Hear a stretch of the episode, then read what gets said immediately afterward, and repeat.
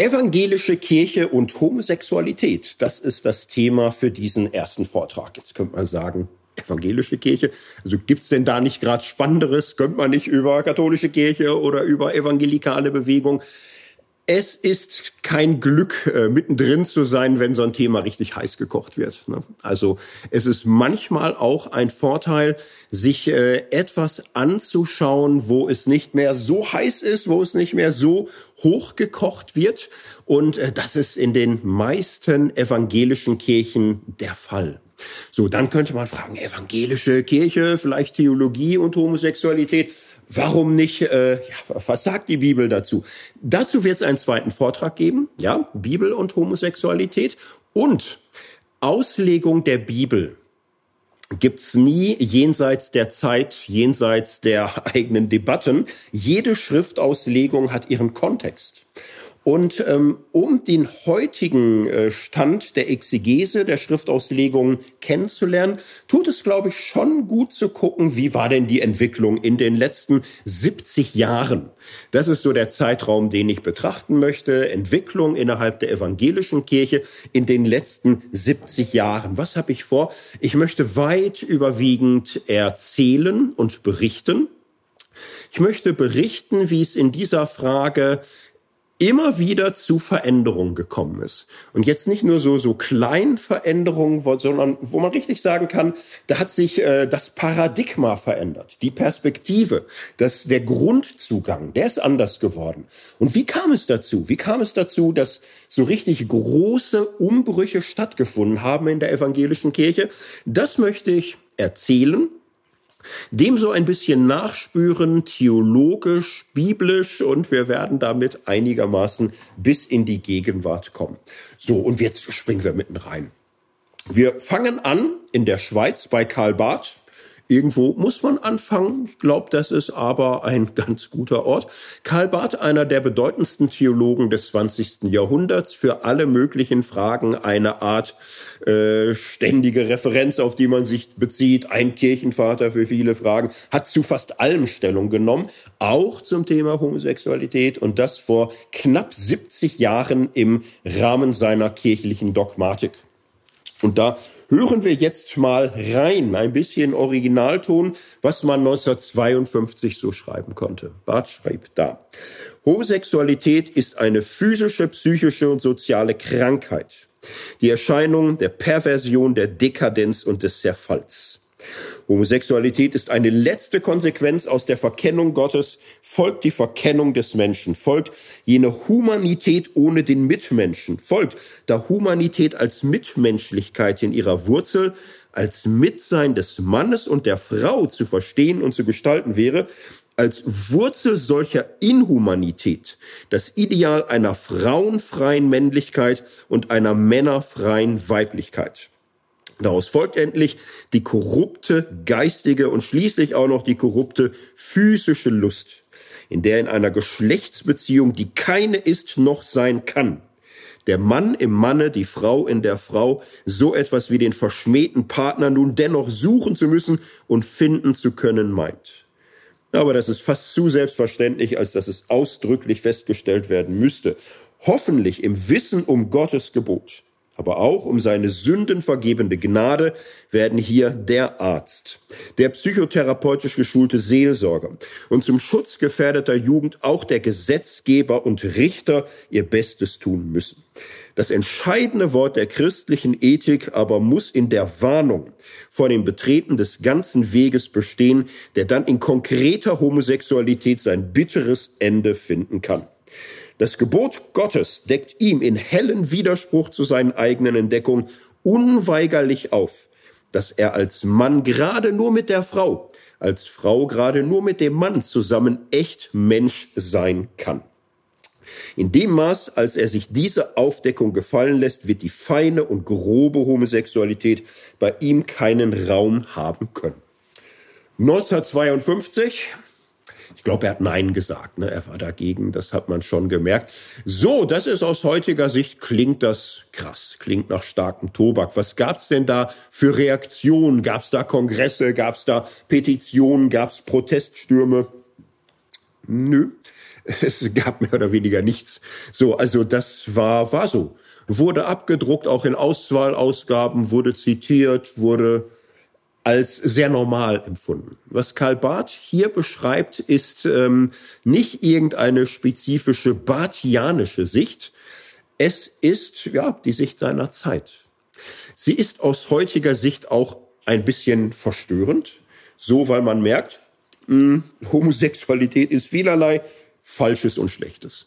Äh, Krankheit wird gesagt, Perversion, Dekadenz, Sünde, Schuld so, und es ist immer so eine Mischung. Der Gesetzgeber und der Richter soll da was machen, der Arzt und der Seelsorger. Und das entscheidende Wort ist die Warnung. Geh gar nicht in diese Richtung, lass dich nicht drauf ein. Der Mann wird nur mit einer Frau Erfüllung finden können, die Frau nur mit einem Mann. Diese Gegengeschlechtlichkeit ist, ja, Wesen des wahren Menschseins. Und wer nicht in diesem gegengeschlechtlichen Gegenüber Liebe und Partnerschaft äh, finden möchte, der verfehlt sein Menschsein insgesamt. Der ist auf einem großen, schweren Irrweg. So, das ist ähm, eine sehr verbreitete und vielfach variierte Position für die Barth auch gar nicht viel Platz braucht. Und wer in der damaligen Zeit äh, sich andere Ethiken anschaut, das Thema fehlt oft auch ganz oder wird sehr vergleichsweise abgehandelt. Wir bleiben mal in der Schweiz. In der Schweiz äh, ist Homosexualität bereits seit 1942 nicht mehr strafbar. Deutschland ist ähm, in vielen Entwicklungen auch spät dran. Also wenn man bisschen nach Norden, Süden, Westen schaut, ist Deutschland eigentlich immer den meisten Nachbarländern von Dänemark, Niederlande, Schweiz hinterher. So. Und ähm, es gibt in der Schweiz nun einen Mann, einen Theologen, der sich um dies Thema in besonderer Weise gekümmert hat, Theodor Beauvais. Ich weiß nicht, ob man den noch kennt, wahrscheinlich nicht. War ein Bestseller-Autor seiner, der damaligen Zeit, war, ja, jemand so an der, der Kreuzung von medizinischem Wissen, seelsorgerliche Kompetenz, theologischer Kompetenz, hat viele Ehebücher geschrieben. Allein seine Ehelehre, ich habe ein Exemplar, da steht drauf, Gesamtauflage 700.000 ich denke, er wird in Deutschland mitverkauft haben für die Schweiz allein. Wäre schon arg krass. Also Millionenauflage insgesamt seines Werkes. Und sehr viel eben Ehebücher. Er war in Zürich, in Basel teilweise Leiter der äh, christlichen Eheberatung und kannte sich da sehr gut aus. So, 1959 gibt Beauvais ein Buch heraus und das ist nun sehr interessant. Es ist ein Buch über Homophilie, so nennt er's. Von ihm stammt nur das Vorwort. Und in diesem Vorwort schreibt er, homophilen Menschen ist in der Vergangenheit, gerade auch von christlicher Seite, sehr viel Unrecht getan worden. Schon wie über sie geredet wird, wie sie als Homosexuelle abgestempelt oder gebrandmarkt wird, ist eine ganz komische ja, schiefe Wahrnehmung ihres Lebens. Man sollte im Grunde davon wegkommen, fast von homosexuell zu reden. Warum? Es geht diesen Menschen gar nicht um Sex an und für sich. So, es sind im Grunde Menschen wie wir. So, ähm, es geht ihnen um Liebe, um Beziehung, es geht ihnen um ein Gegenüber. Es will heißen, Zitat, das, was sie für das gleiche Geschlecht empfinden, ist dasselbe wie das, was die meisten Menschen für das andere Geschlecht empfinden. Und es geht ihnen gar nicht darum, jetzt Sex haben zu wollen mit dem gleichen Geschlecht, sondern es geht um Anziehung auf geistiger, seelischer, erotischer und sexueller Ebene. Es geht gar nicht um ein bestimmtes Tun, was sie auszeichnet. Es ist ein Anderssein ihrer ganzen Person. Die sind äh, so wie wir, aber ja, andersrum, sagte man eine Zeit lang. Nicht? Und, und das jetzt aber so hören zu lernen, im Wesentlichen wie wir. So wie wir für das andere Geschlecht empfinden, empfinden sie eben für das eigene. So, und dann ist das ganze Spektrum möglich. Natürlich gibt's da Menschen, die äh, sexuell haltlos und ruhelos werden, aber es gibt auch welche, die in treuer Liebe einander hingeben. Es gibt auch welche, die asketisch leben oder es gibt das ganze Spektrum. Und Beauvais schreibt das nur so in einem Vorwort und sagt, das Wichtige ist, dass wir sie mal hören. Wir reden über sie, wir machen uns da Gedanken, wir sind entrüstet, wir sind angeekelt. Das ist alles ähm, man, man sollte da gar nicht drüber reden und urteilen, wenn man die Menschen nicht zu Wort kommen lässt. Ein Großteil des Buches besteht dann aus Zeugnissen, Erzählungen und Geschichten. Es gab in der Schweiz eine Gruppe, die hieß Der Kreis. No, homosexuell empfindende Menschen, die sich getroffen haben. Bouvet hatte Kontakt kannte da viele und hat da ähm, sich Dinge zusammenstellen lassen und das mit herausgegeben als Bestseller-Autor, um überhaupt mal Menschen die Chance zu geben, hört es doch mal aus erster Hand. Bouvet hat dann mehrfach nachgelegt. 1962 schreibt er eine Ehelehre über alles so über alle Fragen, die damit zusammenhängen. Und es gibt eben dann auch ein 20-seitiges Kapitel über gleichgeschlechtlich Liebende. Und Bouvet stellt sich hier auch der Frage und sagt, ja, ähm, ist das hier eine Perversion? Ist es eine Fehlform? Ist das irgendwie etwas, wo Ärzte und Therapeuten was äh, klarkriegen können? Bouvet hat sich damit äh, beschäftigt und so und sagt, also nach seiner breiten Erfahrung, vielen Gesprächen, eine Behandlung hat hier wenig bis kein Aussicht auf Erfolg. So diese Idee, man könnte das therapieren, da sieht er keine Grundlage für. Er hat sich dann auch viel umgehört. Es gab natürlich damals auch Menschen, die gesagt haben, doch, ich, ich war so und ich bin geheilt worden. So und Bouvet sagt also, ja, er hat mit vielen gesprochen. Letztlich auf Nachfrage war äh, am Ende schon immer der Eindruck, es gab Menschen, die für beide Geschlechter Empfindungen hatten, davon erschrocken und getroffen genug waren, dass das bei ihm so war. Und sie haben es für sich klar bekommen, äh, ihre eigene Bisexualität jetzt nicht zu akzeptieren, sondern zu sagen, ich äh, fokussiere mich ganz auf das gegengeschlechtliche Begehren und möchte im Grunde lernen, äh, gleichgeschlechtliche Anziehung in irgendeiner Weise zu schwächen oder nicht äh, leben zu lassen oder da Fantasien im Ansatz immer schon zu unterbinden. Und Bouvet sagt, gut, das ist aber eine andere Situation. Also sowas gibt's, das ist wohl möglich. Ansonsten sollte man aber hier niemandem Hoffnung machen, die die richtige Therapie könnte das ähm, in irgendeiner Weise äh, in den Griff kriegen. Äh, Bouvet schreibt, der Homophile folgt seiner ureigenen Natur ähm, er, wenn er Menschen des gleichen Geschlechts äh, faszinierend findet, begehrenswert, prickelnd, erotisch, anziehend, so dann ist das einfach seine ja, Seinsart. So ist er als Mensch. So, und er ist auch in der Lage, das ganze Spektrum auszufüllen. So, er ist auch in der Lage, Bindung zu kultivieren. Es wird ihn halt sehr erschwert weil in der Schweiz war es nicht verboten, in Deutschland war es aber verboten, zum Beispiel in der damaligen Zeit noch. Es äh, ist sehr schwer, Verbindlichkeit, Treue, Verlässlichkeit zu leben in einem Umfeld, äh, in dem null Unterstützung denkbar ist, sondern alles letztlich in eine Art Heimlichkeit und äh, Untergrund abgeschoben ist. Das ist dann natürlich äh, wirklich, wirklich nicht einfach. Bouvet hat dann noch ein Buch dazu nachgelegt, ein Sammelband mit verschiedenen Studien, so und bekam doch Gegenwind. So, 1963 zum Beispiel gab es so eine Art Deutsch-Schweizer Kirchentag in Basel. Und äh, damals wurde dann in der Zeitung ein Aufruf gestaltet, gestartet. Zwei Pfarrer haben den gezeichnet, gab viel Unterstützung. Die sagten, wir protestieren dagegen, dass äh, Theodor Beauvais da auftreten und reden darf. Er ist irgendwie bei Kirchens angestellt, aber er missbraucht seine Vertrauensstellung, die er hat, indem er wirbt für eine Lebensform, die wir als äh, lasterhaft und pervers und äh, sündhaft einschätzen. So in diesem Aufruf hieß es dann, wir fragen die Eltern und Behörden unseres Landes, ob es ihnen gleichgültig ist, wenn unsere Jugend von Lehrern, Pfarrern und Offizieren erzogen wird, die homosexuell oder zügellos leben. Es ist Aufgabe der Kirche, sowohl der Theologen wie der Laien, hier Einhalt zu gebieten und daran festzuhalten, dass in Christus Sieg über jede Sünde gegeben ist. Wir verlangen deshalb, dass Dr. Bouvet die Gelegenheit entzogen wird, als anerkannter Lehrer der Kirche in diesen Fragen aufzutreten.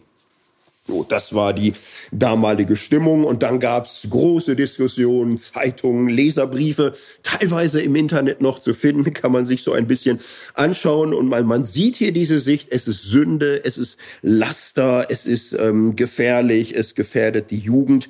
Ähm, was dabei interessant ist, es sind äh, eine Reihe von Menschen gewesen, die vom Umfeld geprägt haben, Gruppenbewegung moralische Aufrüstung, Frank Buchmann, also eine geistliche Strömung, die von der Heiligungsbewegung angeregt war, so eine erweckliche, evangelikale, pietistische Gruppe. Auch Beauvais hatte ursprünglich starke Anregungen aus dieser Gruppierung.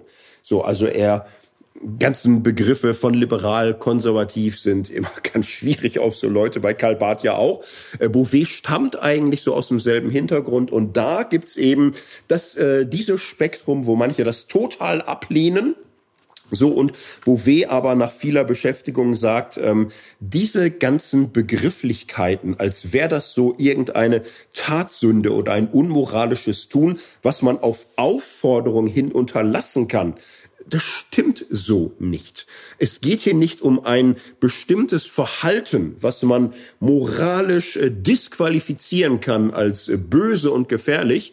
Es geht um Menschen. Es geht um Menschen, denen wir gerecht werden müssen und denen wir bitter Unrecht tun, wenn wir sie halb für krank und halb für böse erklären. Es gab damals auch einiges an Unterstützung. Einer, der sich zum Beispiel stark hinter Beauvais gestellt hat, war Eduard Thurneisen, praktischer Theologe in der Schweiz, sehr bekannt als äh, früher und lebenslanger Freund von Karl Barth, einer, der in Seelsorge, Wortgottestheologie sehr stark profiliert war und setzte sich in einem großen Leserbrief 1963 für Bouvet ein, da schreibt er, gerade aus der christlichen Verantwortung heraus möchte Bouvet diese Menschen von der kirchlichen Gemeinde aus betreut und getragen wissen, damit sie aus ihrer seelischen Vereinsamung herausgerissen werden. Die Homosexualität ist eine Erscheinung, die nicht aus der Welt geschafft werden kann. Es geht nicht an, die Homosexualität einfach als Sünde zu bezeichnen. Man kann keinesfalls sagen, ein Homosexueller würde, stünde er bloß im rechten Glauben von seiner homosexuellen Triebrichtung befreit. Ein solcher Standpunkt ist reines Pharisäertum und hat weder mit Christentum noch mit Moral etwas zu tun. Das ist also Schweizer Debatte 1963 zur Vereinsamung. In der Tat, ähm, es reden hier sehr viele Menschen über diese Leute. Es gibt so gut wie keine im heutigen Sinne geouteten. So, es ist eine, äh, eine Gesprächslage, wo die nicht vorkommen, wo man sie nicht hört, wo man sie nicht sieht. Auch die Zeugnisse, die Beauvais in dem Buch abgedruckt hat, waren alle anonymisiert weil es Menschen waren, die waren Lehrer, die waren Ärzte, die waren alles Mögliche. Und die sagten, okay, es ist ja in der Schweiz nicht mal strafrechtlich verfolgt, aber es ist äh, sozial eine Katastrophe. So als Lehrer, äh, wenn die Schüler, wenn die Eltern sagen, was der schwul, so das, das, das wollte sich keiner antun. So das heißt, für die meisten Menschen waren diese Leute schlechthin unsichtbar und es war unendlich schwer sich hier irgendwie sichtbar zu machen. Es gibt in diesen äh, Texten äh, dieser Gruppe Der Kreis so einen Bericht, den fand ich schon äh, bewegend und bedrückend zugleich. Da schreibt ein junger Mann, er hat irgendwann an sich gemerkt, dass er so ist, dass er äh, angezogen wird vom gleichen Geschlecht, christliches Haus, christliche Eltern, großbürgerlich und so und für die Eltern wäre das null gegangen und er litt daran. Und dann hörte er, dieser Theodor Beauvais, der sieht das anders, der sagt, dass das können wir so nicht machen, da müssen wir uns ändern. Und eines Tages sagten die Eltern, ach, am Wochenende kommt übrigens bekannte Persönlichkeit, Theodor Beauvais, äh, christlicher Seelsorger zum Kaffee, kannst du auch gern mit dabei, ist wirklich interessanter Mensch, kann man sich mal anhören. So, und der Mann äh, schreibt dann, er hatte so die Hoffnung, dass er dann irgendwie die Möglichkeit kriegt, äh, dem mal zu sagen, ja, und Herr Beauvais, und Sie haben da was über homophile Menschen geschrieben und ich möchte Ihnen danken, weil ich auch so empfinde und ich habe es noch niemandem gesagt. So, und er hat sich das irgendwie so vorgenommen, weil er sagte, das ist der einzige Mensch, äh, bei dem ich Gott sei Dank weiß, wenn ich dem sage, wie ich bin, wird er mich nicht verurteilen. Der einzige heterosexuelle christliche Mensch, den meine Eltern sogar sehr respektieren, so als Eheratgeber. So, und Beauvais war da und er war nett und die Eltern waren höflich und man sprach und man diskutierte. Und am Ende war Beauvais gegangen und er hat sich nicht getraut. Er hat sich nicht getraut, obwohl er wusste, dass das der Einzige ist, der äh, ihn nicht verurteilen würde. Aber er hat es nicht geschafft. Er hat es nicht geschafft, weil es so tief drin setzte, das ist nicht sagbar. Das, das kannst du nicht äußern. Und äh, deine Eltern, die werden sich von diesem Schock nie wiederholen. Und dein Leben wird so anders sein danach. Er, er blieb im Schweigen, er blieb im Untergrund und hat viele, viele Jahre einfach noch so anders äh, versucht, damit umzugehen. Ja, wir hatten gerade gehört, Turneisen ist einer derer, die gesagt haben, und Beauvais hat recht, es ist Zeit gewesen mal für so einen Vorstoß. Beauvais durfte dann auch reden, diesem Kirchentag so. Es war weit entfernt von, wie wäre es mit Ehe für alle so. Es, es ging überhaupt erstmal darum zu sagen, es sind keine Bösen, keine Kranken, keine Perversen, es sind Menschen, so Menschen wie wir. Beauvais, äh, Turneisen war, wie gehört, Freund von Karl Barth. Damit haben wir ja angefangen. Er hat äh, Turneisen dann den Kopf gewaschen bekommen von Karl Barth, was er denn da jetzt ausdrücklich sagt, wo doch Barth in seiner kirchlichen Dogmatik festgestellt hätte, es ist Perversion, es ist Dekadenz, es ist Zerfall, es ist Sünde, es ist Schuld. So Menschen haben an Barth geschrieben. Ähm, Mitte, Ende der 60er Jahre, Barth war gesundheitlich nicht mehr auf der Höhe, hat die kirchliche Dogmatik zu schreiben inzwischen eingestellt, die letzten Jahre. So, aber er bekam äh, Briefe nach wie vor viel, unter anderem mit der Frage, wie er sich denn dazu verhält, dass selbst sein Freund Turneisen jetzt äh, solche Vorstöße äh, irgendwie in Schutz nimmt. Ja, es ist ein Brief erhalten, den Karl Barth äh, seinem Assistenten diktiert hat, Eberhard Busch. Eberhard Busch, Sohn von Johannes Busch, also Neffe von Wilhelm Busch. So im deutschen Pietismus sind das sehr bekannte Namen. Und äh, Bartsch lässt schreiben auf diese Frage hin, er diktiert, nein, also er muss sagen, was er da 1952 geschrieben hat, ähm, das zieht er zurück. Das sieht er so nicht mehr. So, er sagt, ähm, diese Frage müsste man im Grunde ganz neu aufrollen. Man müsste diese Frage im Gespräch mit Medizinern und Psychologen äh, entwickeln zu einer neuen Beurteilung und neuen Darstellung des Phänomens. Das Ganze wird nochmal dargestellt. Eberhard Busch hat später dann ein dickes Buch geschrieben, Meine Zeit mit Karl Barth. Er kommt darauf nochmal ausdrücklich zu sprechen. Er hat diesen Brief im Namen Barths geschrieben und er hat protokolliert das Gespräch mit Barth. Barth habe ihm im Gespräch gesagt, nein, was er da geschrieben hat in der kirchlichen Dogmatik über Homosexualität, Jetzt 1967 oder so müsse er sagen, das geht gar nicht mehr. Zitat wörtlich von Barth, das sei einer der Schnellschüsse, von dem ihm einige gerade in diesem Band unterlaufen seien. Und dahinter stünde auch keine nähere Beschäftigung mit dem Thema. Er hat im Grunde versucht zu schreiben, was er so dachte oder was man so dachte. So und äh, die Auseinandersetzung der letzten Jahre, Beschäftigung mit Beauvais, was Turneisen ihm sagt, äh, habe ihm gezeigt, man müsste hier echt noch mal zu einem neuen Anfang kommen. Hier müsste man deutlich hilfreicheres sagen. Äh, hier ist es Zeit für eine Öffnung in dieser Frage. Er schreibt nicht mehr. Er wird das nicht mehr schaffen, aber für die nächste Generation wird das eine Herausforderung sein. Ja, das war so ein erster Kreis 50er, 60er Jahre und es ist die Zeit, wo man über die Menschen schreibt, so in der Regel es nicht kennt, wenig darüber weiß, in einer Welt lebt, die ihre ja alte Überlieferung hat, dass es Sünde ist, dass es Schuld, dass es alles so nicht geht. Man könnte jetzt äh, gleichzeitige Entwicklungen in England nachzeichnen. England hat in den 50er Jahren eine intensive Beschäftigung damit. Es gab damals eine stark angestiegene Zahl von Verfolgung, von Verurteilungen. Es wurde ein großer Report aufgegeben, Wolfenden-Report. Es war in England interessant, dass gerade die anglikanische Kirche damals stark gesagt hat, wir müssen weg von dieser überlieferten Form der Verurteilung, der Ächtung, die Strafbarkeit und die strafrechtliche Verfolgung dieser Menschen ist aus heutiger Sicht falsch, weil es ist äh, nichts, was in dieses Muster hineinpasst. Es sind Verbrechen, es ist irgendwie, man könnte es auch lassen, man kann rauskommen aus dem Stehlen, aus dem Lügen, aus dem Betrügen und aus, aus dem homosexuellen Handeln. Äh, es geht um Menschen.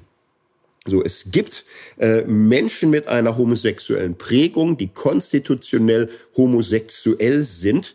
Das gibt es in allen vergleichbaren Dingen, die wir im Strafgesetzbuch haben, so eben einfach nicht. Und insofern müsste man hier nochmal neu anfangen. So, wir kommen nach Deutschland. Wie hat sich in Deutschland die Diskussion entwickelt? Es ist ähm, ziemlich mühsam und schwierig, überhaupt halbwegs gründliche ausführliche Beschäftigung mit dem Thema äh, in Deutschland zu finden. Als Thema in neuem Verständnis ist es ja auch ja, was Modernes. Nicht? Im Laufe des 19. Jahrhunderts entsteht dieses Konzept, so wo man nicht sagt, es gibt bestimmte Formen der Sünde, die man Sodomie genannt hat, so bestimmte Verhaltensweisen, die äh, falsch, pervers, sündhaft und äh, schuldhaft sind, so, sondern es gibt Menschen.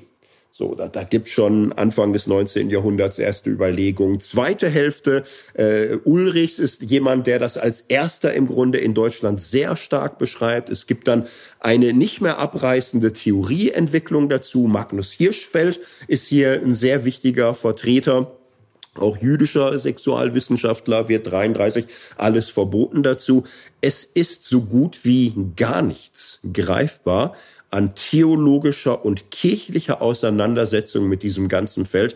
Man ist noch sehr, sehr lange befangen in einer Logik, wo man sagt, ja, aber dieses Verhalten ist schlecht.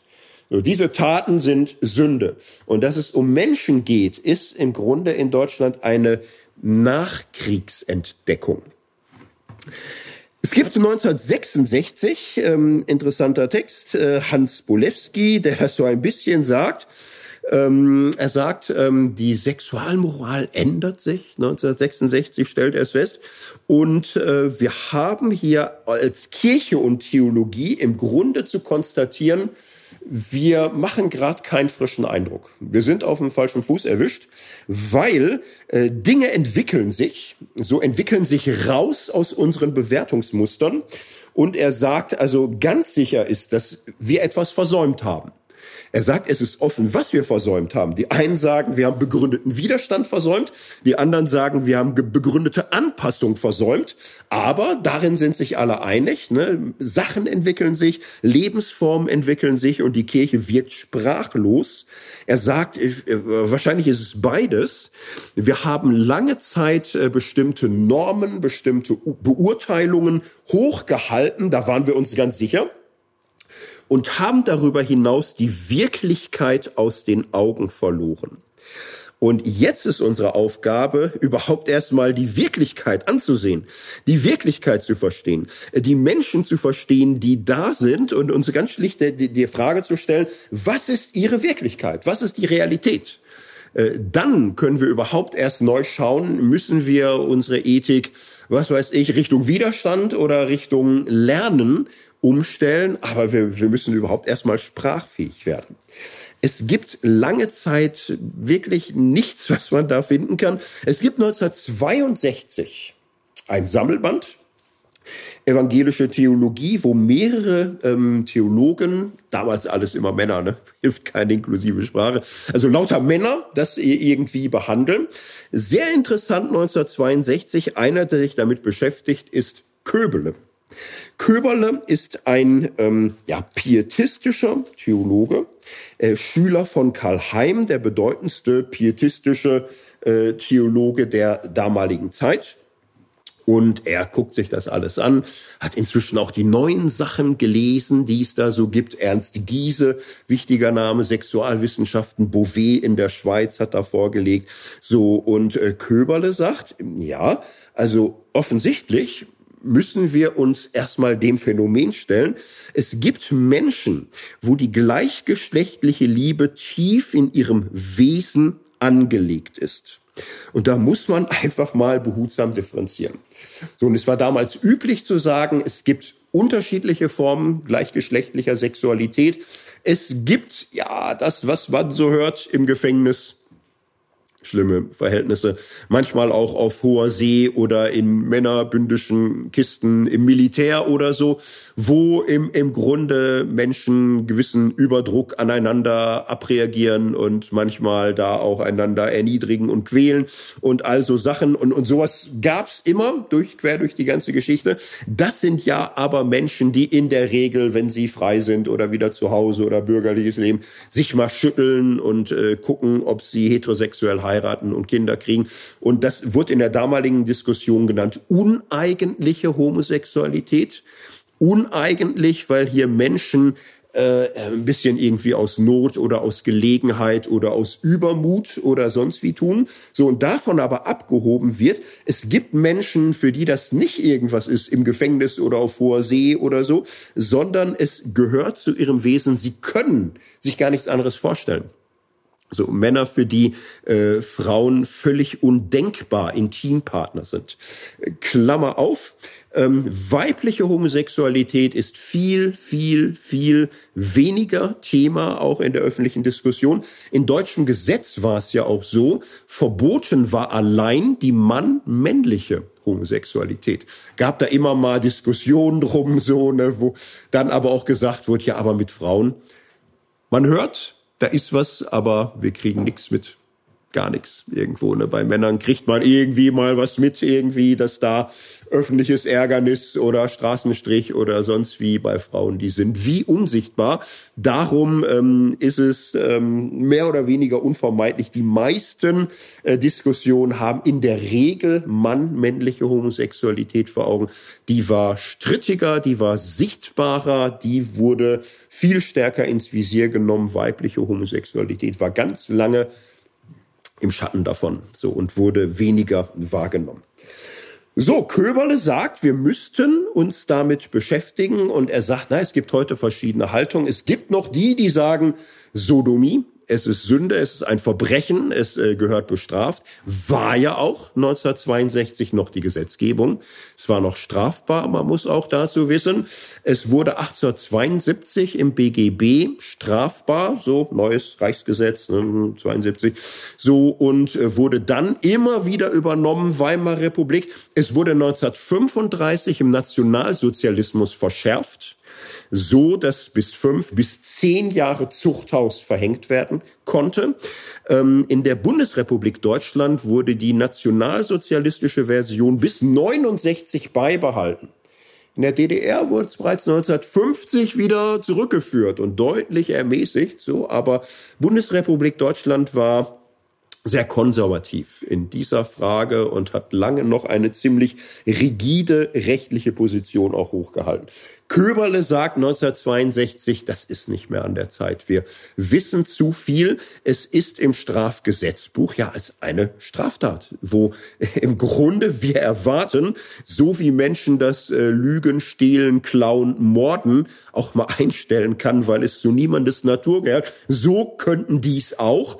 Das ist aber auf das, was uns heute vor Augen steht, konstitutionelles Empfinden bestimmter Menschen, die gar nicht anders können Dafür ist das nicht brauchbar. So Köberle sagt, es gibt inzwischen einige, die sagen, vielleicht müsste man es einfach anerkennen. Vielleicht müsste man sagen, es gibt solche, es gibt solche. So, und Andersrum ist auch nicht schlechter. So ein Köberle sagt, ja, haben Leute vorgeschlagen und so, aber er sagt, um die Öffentlichkeit für diese Einsicht reif und frei zu machen, sie als eine der polaren Liebe ebenbürtigen Möglichkeit anzuziehen, müsste allerdings ein gewaltiger Aufklärungsfeldzug unternommen werden. Das ist ganz interessant. Also es klingt so, als könnte er sich das fast vorstellen. Aber rein pragmatisch hat er das Gefühl, also die Leute denken so anders. Also pff, da, da müsste man ja jahrzehntelang äh, die Menschen äh, zeigen, dass es nicht so ist. Er hält das nicht für aussichtsreich so dass er im Grunde dann sagt, na ja, was ist realistisch? Realistisch ist für uns heterosexuelle Liebe ist das Normale, es ist das, was Ehe und Familie auch als Leitbild der christlichen Ethik, auch im Grundgesetz vorgeben. Daran halten wir irgendwie auch fest. Aber so auch wenn wir das gleichgeschlechtliche Begehren nicht als gleichwertig ansehen können, für die reformatorische Ethik, für das reformatorische Menschenbild war immer schon klar, wir können Menschen nicht nach irgendwelchen Idealen bewerten, wir müssen sie nehmen, wie sie sind. Und wir alle, alle, ob äh, hetero oder homo, sind äh, gebrochene, gefallene Menschen. Jeder von uns hat so seine besondere Anfälligkeit. Heißt auch, so äh, das Streben nach dem Guten darf niemals perfektionistisch, rigoros oder rücksichtslos sein. Das heißt also nicht gleichwertig, aber wir können es auch nicht mehr als völlig böse und äh, sanktionswürdig darstellen. Er schreibt, wer mit der homosexuellen Anlage ins Dasein getreten ist, der wird in diesem Kampf nicht immer als Sieger auf dem Platz bleiben was heißt das? Ja, also er, er findet es ideal, ne, wenn Leute sagen, oh Gott, ich empfinde so, ich versuche ans andere Ufer zu kommen oder ich versuche es einfach zu lassen. So und Köberle rechnet aber damit, das wird nicht für alle funktionieren. Es wird vielleicht viele Menschen geben, die dann etwas leben, wo er sagen würde, also das können wir nicht für ideal halten, aber er hält es offensichtlich für möglich, die christliche Gemeinde kann, Zitat, die, die so aus der Tiefe rufen, nicht aus ihren Reihen ausstoßen, sondern tragen und nach bestem Vermögen stützen. Also ein bisschen graduell. Ne? Es ist ah, nicht ideal, es ist nicht das, was wir empfehlen. Aber wenn Menschen so leben, wie sie sind, werden wir sie auch nicht verstoßen. Wir werden es ja, tolerieren, ist wahrscheinlich das richtige Wort. Nicht akzeptieren, aber irgendwo mittragen, weil es für sie nicht anders zu gehen scheint. Jemand, der in eine vergleichbare Richtung stieß, war damals Helmut Thielicke. Thielicke, lutherischer Theologe, konservativ lutherischer Theologe, also jemand, der zum Beispiel die 68er, das findet er alles überspannt. 70er Jahre ist Thielicke ein großer Hero, konservativer, pietistischer Gläubiger, weil er so einer der wenigen waren, die sagten, die ganzen 68er, das ist doch alles, die drehen doch alle frei, das ist doch alles übertrieben. Diese ganzen kommunistischen jungen Vikare und so, das brauchen wir alles gar nicht. Wir brauchen schon ein bisschen mehr Orientierung an Bibel und Bekenntnis. Also auch kein Linker, kein Liberaler. Also dieser Thielicke schreibt am ausführlichsten 60er Jahre zum Thema Homosexualität schreibt sehr ausführlich. Es ist schon so ein Einschnitt in die Ethik, weil hier jemand erstmals jetzt nicht einfach so reproduziert, es ist Sünde, es ist Schuld, irgendwie ist auch krank, es ist pervers, es ist der Fall. Das macht er alles nicht. So und sagt, also wir haben es hier mit Menschen zu tun, es gibt so etwas wie konstitutionelle Homosexualität.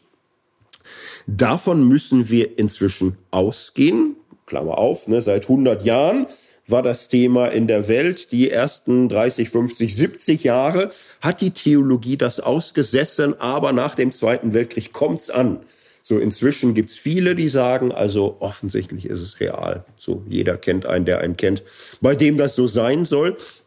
Und auch Thielicke sagt, also das ist so auch nach dem, was er äh, erfragt hat oder sich mit Experten unterhalten und so, äh, nach seiner Erkenntnis und Erfahrung ist es einer medizinischen und psychotherapeutischen Einflussnahme weithin entzogen müssen wir das nicht alles aufrollen, was er dazu schreibt. Er sagt, wir können es nicht anerkennen als Erscheinung der normalen Schöpfungsordnung.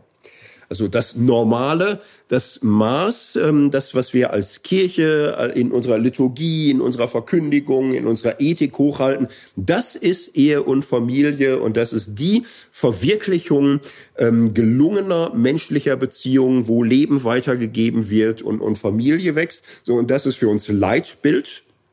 Aber jetzt gibt's diese Menschen.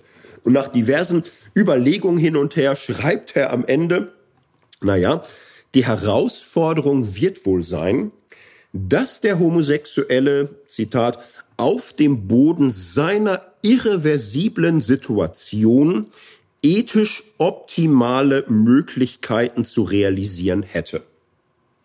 So, das muss zusammengebracht werden. Wie ist seine Situation? Wie ist seine Wirklichkeit? Wie ist seine Realität? Und was ist unter den Voraussetzungen dieser Realität das Optimale? So, und Thielicke sagt, ja, so Leuten zu heiraten, zu sagen, heirate doch eine Frau, vielleicht findest du Freude daran. Nein, das ist unethisch. Das, das kann man so nicht machen. Das ist für jede Frau und auch für die Betroffenen irgendwie eine Zumutung. Zu sagen, bleib doch allein, ist doch auch schön und so.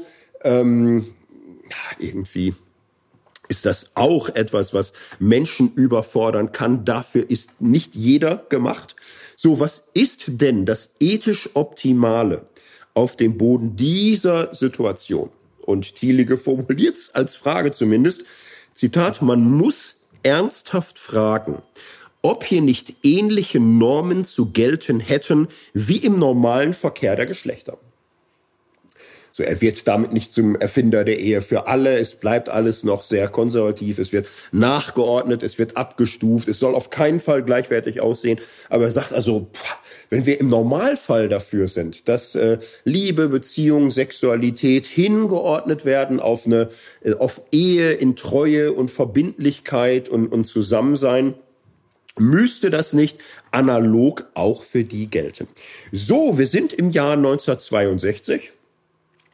Jetzt könnte man sich vorstellen, jetzt wird darüber ein paar Jahre diskutiert und dann ist das durch. Ja, aber ähm, es ist noch längst nicht durch. Ne? Im Grunde fängt es jetzt an, äh, fängt es jetzt an, ein Thema der Kirche zu werden. Das waren die ersten Vorstöße innerhalb der Ethik, innerhalb der Theologie.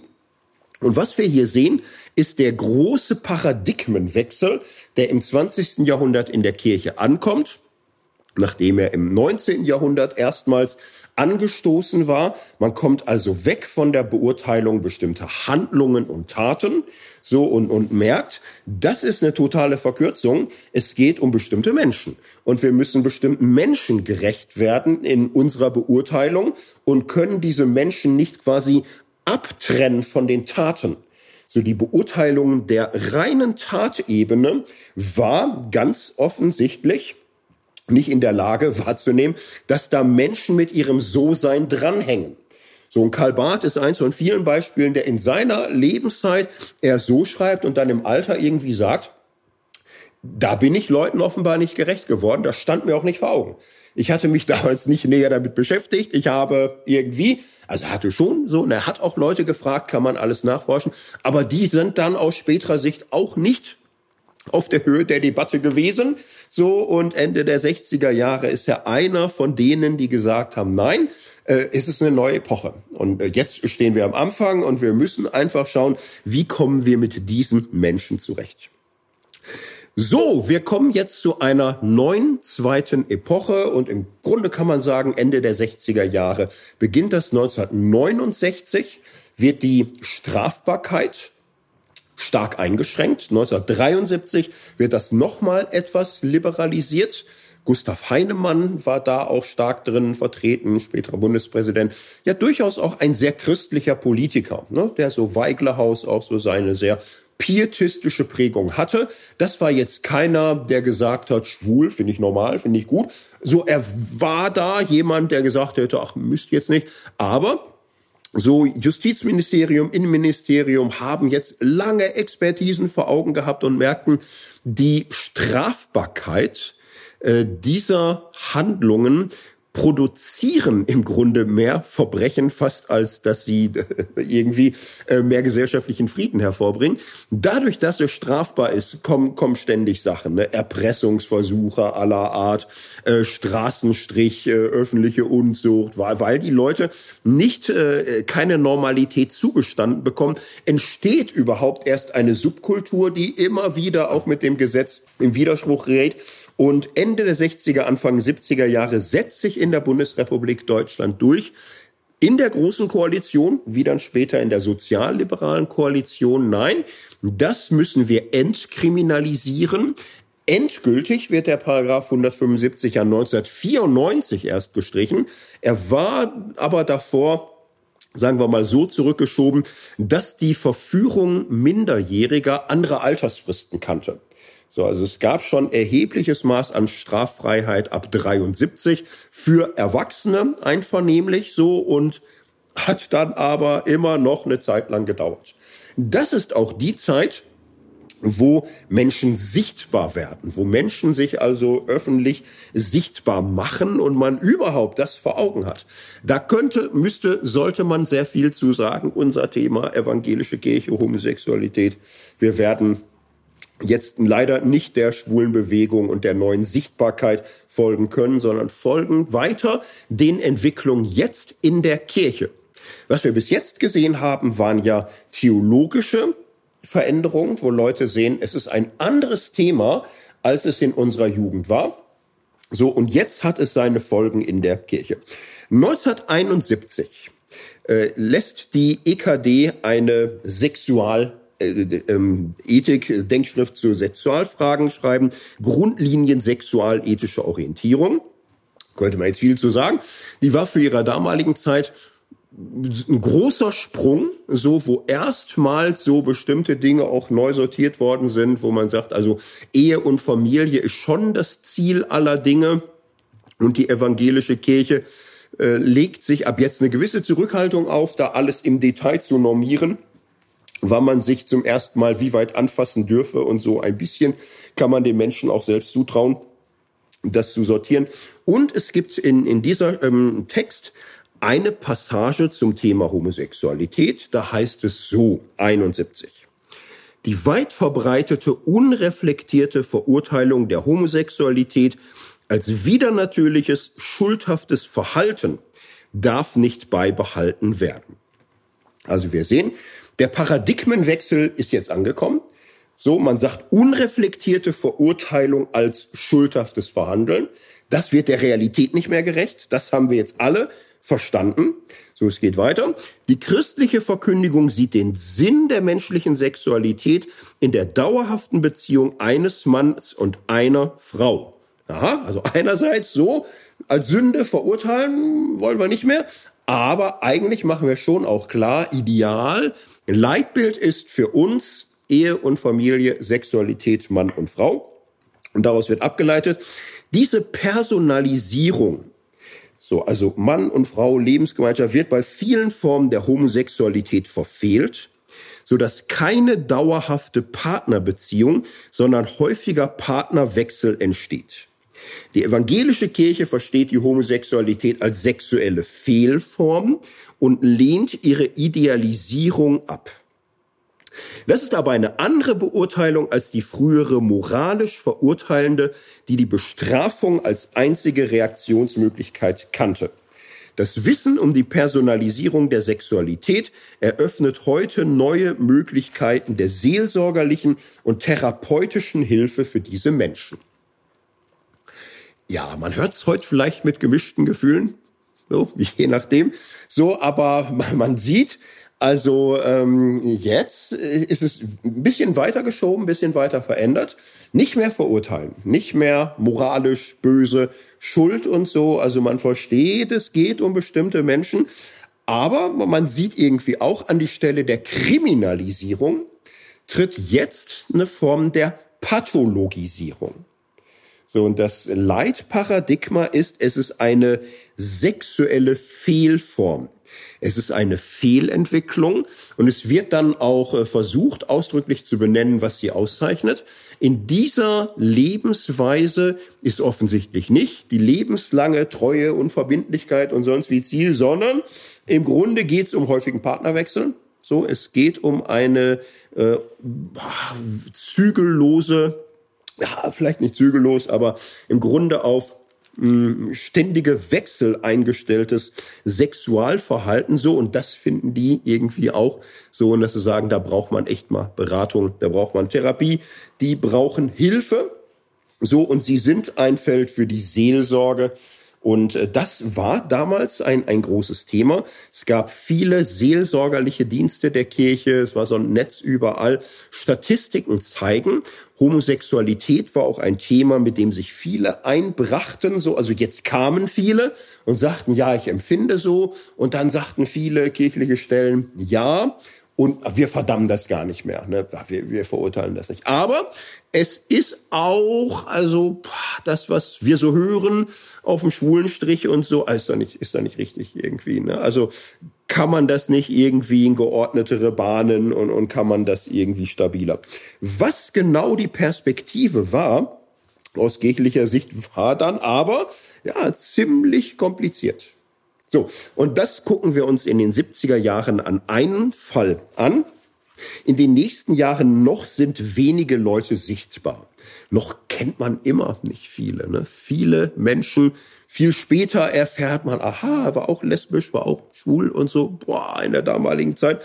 So ein Mann, der damit öffentlich wird, äh, Klaus Brinker, Hannoverische Kirche, jemand Theologie studiert, Vikariat absolviert, äh, steht zur Wahl fürs Pfarramt. Es ist Ende der 70er Jahre Vorstellungspredigt, Vorstellungsgespräch vor der Gemeinde, alle sind da. Ja, wenn, wenn der sich vorher gut präsentiert hat und so, gibt noch keine Pfarrerschwämme. Man könnte theoretisch noch alle brauchen und so. So, und in, in diesem Verfahren aber, im Gespräch vor der Gemeinde meldet sich jemand und sagt, ja, Herr Brinker, es gibt das Gerücht, dass Sie homosexuell seien. Können Sie dazu mal was sagen? Ist in so einer Situation. Boah, schwierig und so. Klaus Brinker entscheidet sich, ehrlich zu sein so und sagt, das stimmt. Ähm, ich bin homosexuell, ich habe auch einen Partner und ich äh, würde gerne mit meinem Partner äh, in einer treuen Verbindung leben, so auch im Pfarrhaus, aber eigentlich ganz normal. Also für mich ist es kein großes Ding. Ich bin äh, der, den ihr kennengelernt habt. Ich bin, wie ich bin und äh, möchte hier meinen Dienst versehen, aber eben in der Partnerschaft, die für mich so stimmt. Ja, aber die Gemeinde war unentspannt und sagt, ja, das können wir jetzt aber gerade nicht bewilligen und so. Und das ganze Thema nimmt Fahrt auf. So, und auch die Kirche ist ein bisschen überfordert und so, und es gibt Gespräche mit ihm noch und noch. Und gleichzeitig wird das Thema öffentlich. 1977 bildete sich die Arbeitsgemeinschaft Homosexuelle und Kirche. 1979 hat die erstmals in Nürnberg auf dem Kirchentag einen größeren Auftritt. Und auch Klaus Brinker Jetzt, wo er da schon geoutet war, so sagt er, jetzt bin ich geoutet, jetzt stehe ich dazu. Jetzt bringe ich es auch einfach mal in die Debatte. Das, was wir an Doppelleben in unseren Kirchen haben, schreit zum Himmel. Es sind so viele, die sich daran gewöhnt haben, äh, zu verheimlichen, zu lügen, sich zu verstellen. Das kann nicht das Ziel sein. So, und die Kirchen haben ihm auch mehr oder weniger signalisiert, also eigentlich würden wir sie nehmen, aber sie hätten das nicht so öffentlich sagen dürfen. Ne? Also eigentlich, das, das ist das ganze Problem, dass sie das öffentlich machen und dass sie dafür einstehen und wir würden sie schon bitten, halten Sie jetzt mal sehr zurück. Ja, machte er nicht. Ne? 1979 auf dem Kirchentag, er tritt auf, er schildert seinen Fall, kommt in Hannover nicht gut an, kommt da gar nicht gut an. Man merkt jetzt aber auch, es gibt eine Kirchentagsöffentlichkeit, wo Menschen sensibel sind und sagen, das passt alles nicht mehr. Ne? Eine Frau meldet sich und sie sagt, ich fasse es nicht, dass ich in einem Land lebe, wo man bis heute Denkmäler pflegt von Menschen, die aufeinander schießen und Männer äh, verachtet, die einander küssen da passt was nicht. Ne? Was ist denn da los mit uns, dass wir äh, die Liebe zwischen Männern so verachten und den Krieg zwischen Männern nach wie vor als Ehrentod fürs Vaterland und, und so an jeder Ecke. Da muss sich mal was ändern. So, ne? Und Applaus auf dem Kirchentag und viele Kirchenleitungen merken, wow, da kommt was auf uns zu. Die Kirche tagt. Hannover ist immer auch lutherische Kirche, Vereinigte Evangelisch-Lutherische Kirche, wird eingeschaltet der Theologische Ausschuss der Vereinigten Evangelischen Lutherischen Kirche, also Bund aller möglichen lutherischen Kirchen, nicht alle, aber der meisten, ähm, schreibt dazu eine Studie. So, und die stellen da Folgendes fest. Sie sagen, ja, wir stehen vor neuen Herausforderungen, haben ja auch mit der Sozialdenkschrift EKD schon so Dokument. Also wir können nicht mehr einfach wie früher verurteilen, verdammen. Wir sehen inzwischen das Phänomen der Homophilie. Ähm, das scheinen die biblischen Texte echt nicht zu kennen. Wir können das gar nicht darauf beziehen. Aber auf der anderen Seite müssen wir auch sehen, in der Bibel läuft es schon ganz klar darauf hinaus, die Ehe von Mann und Frau ist die göttliche Ordnung. Das ist eigentlich das, wofür wir stehen. Und das ist im Grunde der Spagat. Auf der einen Seite Leitbild Ehe und Familie. Auf der anderen Seite nicht mehr moralische Verurteilung Homosexueller. sondern Hetero- und Homosexuelle bedürfen gleichzeitig der Annahme durch Christus. Was heißt das jetzt? Ja, ist alles nicht so einfach. Es wird so ein bisschen unterschieden, dass man sagt, also in unseren Gemeinden sind Homosexuelle willkommen. Und wir haben uns ja insgesamt auch abgewöhnt, da nachzufragen oder so. Also wir, muss jeder gucken, wir predigen vernünftige Maßstäbe und jeder muss dazu sehen. Aber anders ist es jetzt im kirchlichen Dienst. Weil im kirchlichen Dienst, und das ist nicht nur für die Pfarrerschaft, das ist schon auch für Messner und Diakone und für alle. Also da ist es so, dass die Lebensführung und das Lehrzeugnis der, kind, der Kirche einheitlich sein muss. Was heißt das? Die Veranlagung als solche schließt nicht vom Dienst aus. Wir können ja nicht Menschen diskriminieren, dass sie so sind, wie sie sind. Aber wenn gelebte Homosexualität propagiert wird, dann ist das mit dem Dienst eines Pfarrers nicht zu vereinbaren. Wann propagiert man es? Wenn man es irgendwie öffentlich lebt. So.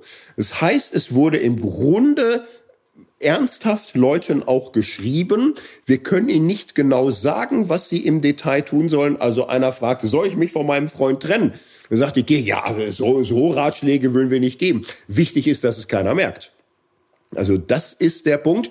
Wenn die, das gemerkt wird in der Gemeinde, haben wir alles ein Problem. Das, das ist dann schwierig, weil sie dann durch ihrem Lebenszeugnis eigentlich im Widerspruch stehen zum Lehrzeugnis der Kirche, wo wir sagen, Ehe und Familie von Mann und Frau ist das Maß.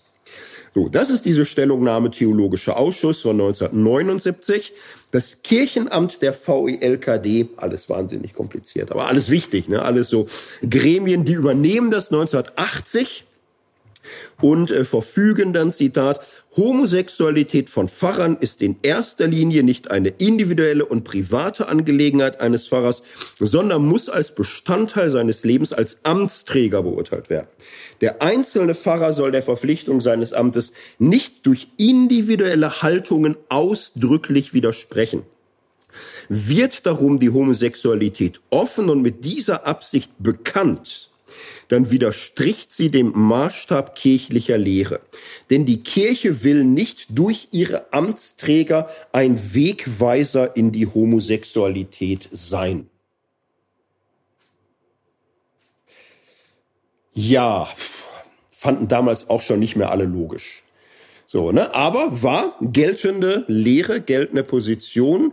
Äh, Klaus Brinker wurde nicht übernommen, wurde nicht äh, in den kirchlichen Dienst zugelassen. Es gab eine ganze Reihe von weiteren Fällen, wo man Menschen, die waren Anfang 40, hat man im Wartestand im Ruhestand versetzt. So, dann, dann sagte man, ja, leider ist der Weg zu Ende. So, wir können das witzigerweise. Wir sind ja auch irgendwie öffentliches Recht und so. Sie sind im Ruhestand. Herzlichen Glückwunsch. Anfang 40. Ja, Rente ist jetzt ein bisschen bescheidener. Sie können ja nebenbei schauen. Vielleicht geht ja noch irgendwie etwas. Also es gab schon eine ganze Reihe von Fällen, viele wurden nicht übernommen. Ziemlich viele haben auch ein Doppelleben geführt. So, und bis in die Gegenwart hinein äh, ploppt ja immer mehr auch auf, was äh, Doppelleben damals Menschen abverlangt hat. Ich möchte eine andere Stimme jetzt präsentieren aus dieser Diskussion. Helmut Gollwitzer, damals ein äh, Theologe in Berlin, Karl Barth Schüler, hatte Mitte der 70er Jahre Auslegung des Hohen Lieds. Das galt für viele so als eine moderne Sexualethik, wo mehr möglich war als bei früher. Und manche sahen aber auch, es geht um Mann und Frau, um Frau, um Mann, um Mann und Frau und schrieben, äh, Herr Gollwitzer, äh, Homosexualität, großes Thema in der Kirche, wie sehen Sie das? Das ist interessant, Mitte der 70er Jahre weicht er noch so ein bisschen aus und sagt, ah, ist jetzt nicht das Thema, im Hohen Lied kommt das gar nicht vor. So dann aber hält er irgendwann auf dem Kirchentag schon eine Bibelarbeit und äh, sagt, Und ich möchte mich bei meinen homosexuellen Geschwistern an der Stelle entschuldigen. Jetzt in meiner Bibelarbeit kommen sie leider nicht vor, weil die Textgrundlage, auch mein bisheriges Nachdenken, war sehr stark im Grunde immer orientiert am Verhältnis von Mann und Frau. So habe ich es gelernt und ich ahne aber, das ist nicht mehr genug, aber da, da müssen wir sicher noch mal weiterkommen. So und Gollwitzer kam weiter, als das äh, um Klaus Brinker so eskalierte. Ähm, schaltete sich Gollwitzer ein und schrieb dazu eine längere Stellungnahme. Daraus jetzt ein paar Takte. 1979 schreibt Gollwitzer. Ich bin mein Leben lang, ohne selbst irgendwelche Neigungen in diese Richtung zu verspüren, Klammer auf, das sagte man damals immer dazu, ich bin es nicht, so, aber nicht durch das Schicksal einiger Freunde und Bekannter immer wieder mit der Frage der Homosexualität und der Stellung der Gesellschaft und auch der Kirche zur Homosexualität beschäftigt gewesen und habe im Laufe der Zeit, wie wohl wir alle, einen ziemlichen Lernprozess durchgemacht. Er fährt fort. Für mich ist nicht die umstrittene Frage entscheidend, ob es sich bei Homosexualität um angeborene Veranlagung oder um erst in der individuellen Biografie im Kindesalter entstandene Fixierung handelt.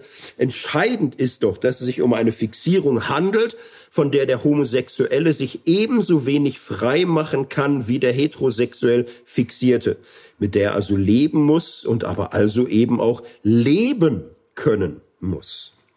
So was heißt das für die Kirche?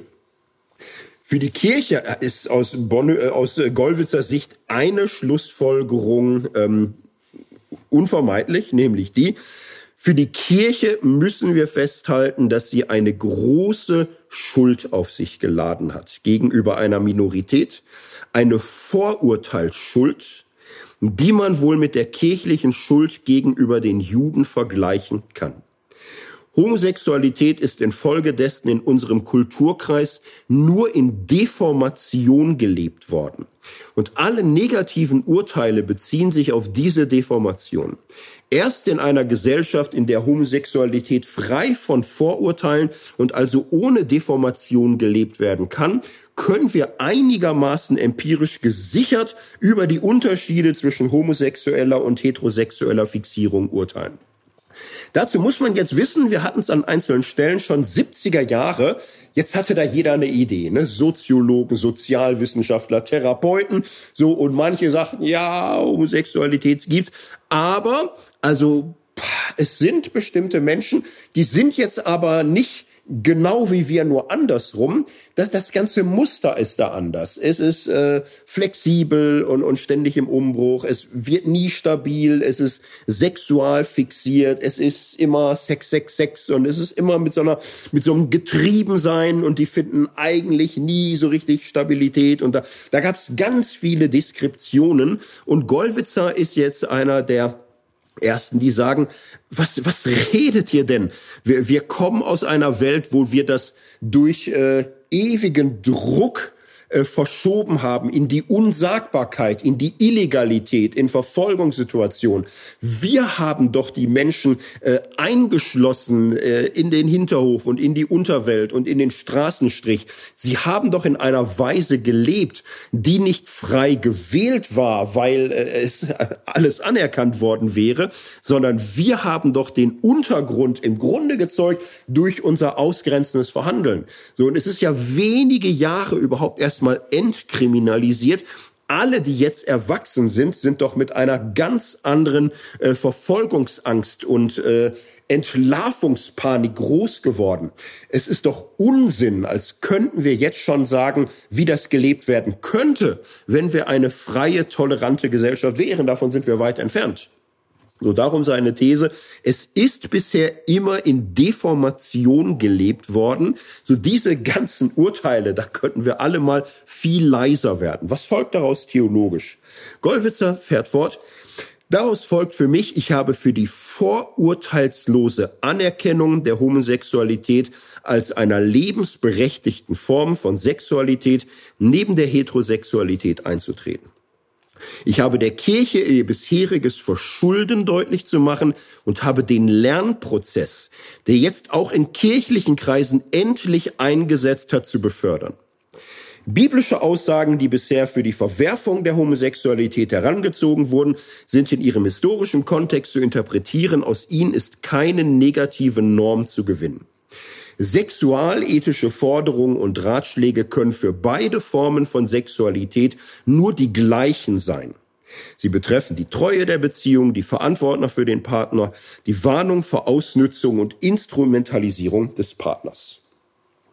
So, das ist der erste Text, von dem ich sagen würde, damit könnte man heute so ungefähr noch über die Straße. Es, es gibt keine älteren Texte, die mir bekannt sind, wo in der deutschsprachigen Theologie es so stark ähm, betont wird, wir müssen hin zu einer Gleichbehandlung. Wir müssen hin zu einer gleichen Wertschätzung und wir brauchen hier einen Lernprozess, wo wir auch unsere eigene Schuldgeschichte auf arbeiten. So, aber diese Position von Gollwitzer gilt in der damaligen Zeit als extrem, als linksliberal außen. In der Kirche aber ist jetzt klar, das Thema ist da und es stellt sich und stellt sich und stellt sich. Und jetzt beginnen jahrzehntelange Auseinandersetzungen. Auf den Kirchentagen ist es so, 80er Jahre, das Thema ist präsent, aber in den Kirchen ist äh, die Rechtslage auch völlig eindeutig. Ähm, homosexuelle Beziehungen im Pfarrhaus sind überall verboten. Gibt keine Kirche, die das irgendwie offiziell gestattet. Und es gibt natürlich keine positive Bewertung oder gar gottesdienstliche Begleitung von gleichgeschlechtlich Liebenden nirgendwo. In keiner Kirche ist das ein Thema. Aber das Thema wird diskutiert, es, wird angebahnt, es kommt immer stärker. In den 90er Jahren schwappt es dann endgültig in die Synoden rein. So, und jetzt, das ist äh, ein, ein Riesending, je nach äh, Liberalität oder Konservativität. Ein bisschen Vorreiter ist die Rheinische Kirche, Rheinische Synode. Da gibt's Anfang der 90er bereits einen äh, theologischen Entwurf, theologischen Arbeitskreis, Homosexualität neu bewerten. Da geht's im Grunde in diese gollwitzische Richtung. So, und in den 90er Jahren macht die evangelische Kirche im Rheinland da ein Riesending raus. Sie sagt, ja, wir sind eine synodale Kirche, presbyterial, synodal. Das kommt jetzt in jede Gemeinde. Und jede Gemeinde erwarten wir von, die beschäftigen sich damit, die Presbyterien beschäftigen sich damit und von jedem Presbyterium hätten wir gern Rückmeldung. Was sagt ihr? So, und das ist ein Riesenprozess durch Tausende von Gemeinden. Es wird diskutiert.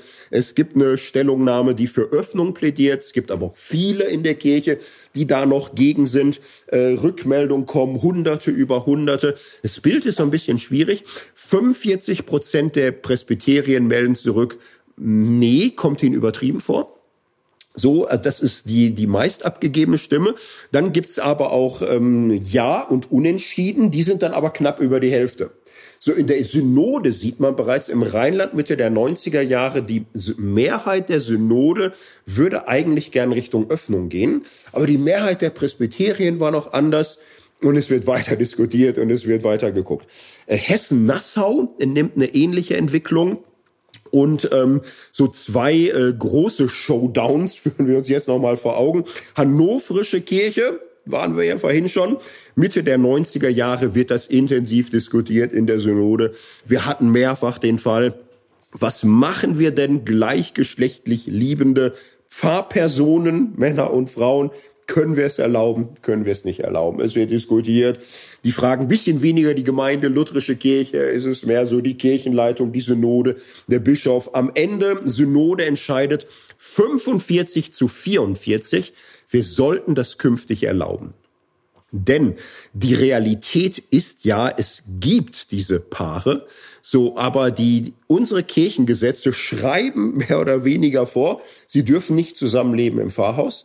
Das heißt, wir haben Fahrpersonen, die leben Familie, also sie leben Beziehung und ihre Partner, ihre Partnerin lebt nochmal woanders gesondert. Die treffen sich ständig, haben halt doppelte Wohnungsführung und solange keiner was merkt, sagen wir nichts. Das ist doch komisch, doch komisch. Synode entscheidet mit Mehrheit. Es war aber nur eine Stimme Mehrheit, sodass dann der Bischof Horst Hirschler sagte, äh, nö, ungültig. Aber so einer Frage ist eine Einstimmenmehrheit keine Mehrheit. Das fand die Synode jetzt auch demokratisch schwierig irgendwie. Aber Hirschler sagte, nö, unterschreibe ich nicht, Punkt. Wir, wir sind hier auch vielschichtiges Gebilde. Ich bin immerhin der Bischof und äh, wir haben eine Kirchenleitung, wir haben eine Synode und es ist doch völlig klar, dass es so spitz auf Knopf steht. Und unter diesen Umständen, nö, ändern wir nichts. Das ist für uns klar Ehe und Familie von Mann und Frau und nichts anderes. Im äh, der ähm, Nordelbien hieß es damals noch vor der Nordkirche, Nordelbischen Kirche ähnliche Zuspitzung, große Diskussion, Synode entscheidet, knappe Mehrheit ist für eine Öffnung, Mehrheit der Bischöfe ist dagegen. So und es ist äh, große Spannung in vielen Synoden und Kirchen. Manche Württemberg, Sachsen, da sind so große Mehrheiten dagegen, sich überhaupt nur damit zu beschäftigen. Da dauert's noch. Da ist auch jetzt noch alles dran. So, aber eine Reihe von westlichen Kirchen äh, macht hier im Grunde Vorstöße und es wird sichtbar, eine Mehrheit in den Synoden, eine Mehrheit in der Pfarrerschaft will eigentlich eine Veränderung. In der Theologie 90er Jahre ähnliches Bild. Wolfhard Pannenberg ist einer der bedeutendsten systematischen Theologen der damaligen Zeit war mit allen Sachen ausgezeichnet, mit unzähligen Ehrendoktoren und so weltweite Koryphäe, sehr stark auch im ökumenischen Dialog engagiert und eines Tages ist er sehr vergrätzt und sehr sauer. Was war passiert? Ähm, Hertha Leistner, eine feministische Theologie, hatte ein Bundesverdienstkreuz bekommen für ihre Verdienste als Vorkämpferin für die Gleichstellung von Mann und Frau und mehr noch, wahrscheinlich auch homosexueller Lebensgemeinschaft, weil sie lesbisch war. So, und das traf Wolfhard Pannenberg so sehr, dass er sein Bundesverdienstkreuz zurückschickte und sagte, er möchte nicht so einen Orden haben, den man inzwischen auch für lesbisch sein bekommen kann. Und Pannenberg hat an dieser Stelle also sehr klar Kante gezeigt, gesagt, wenn die evangelische Kirche weiter in diese Richtung geht, dass sie Homosexualität anerkennt, dann hat sie keine Zukunft mehr, dann werden die Evangelikalen allein die Zukunft der evangelischen Kirche sein. Für den ökumenischen Dialog ist das eine furchtbare Belastung. Wer die jüngere Entwicklung in der katholischen Kirche verfolgt hat, es ist ja nicht mehr so inzwischen in Deutschland so, aber damals war es absolut so. So, was sagten denn damals liberale Theologen, 90er Jahre?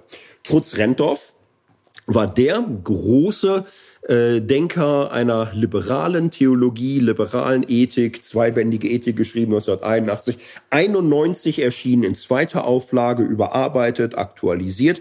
Trutz Rentorf hatte jetzt eine wirklich nicht biblizistische Ethik. Für ihn war Klar, die Bibel ist irgendwie Grundlage des Christentums, aber wir müssen doch im Heute, in der Gegenwart, äh, vernünftig im, im Grunde verstehen, was ist Sache und welche Orientierungen können wir dafür geben für alle möglichen Fälle. Was sagt denn so eine liberale Ethik zu unserem Thema?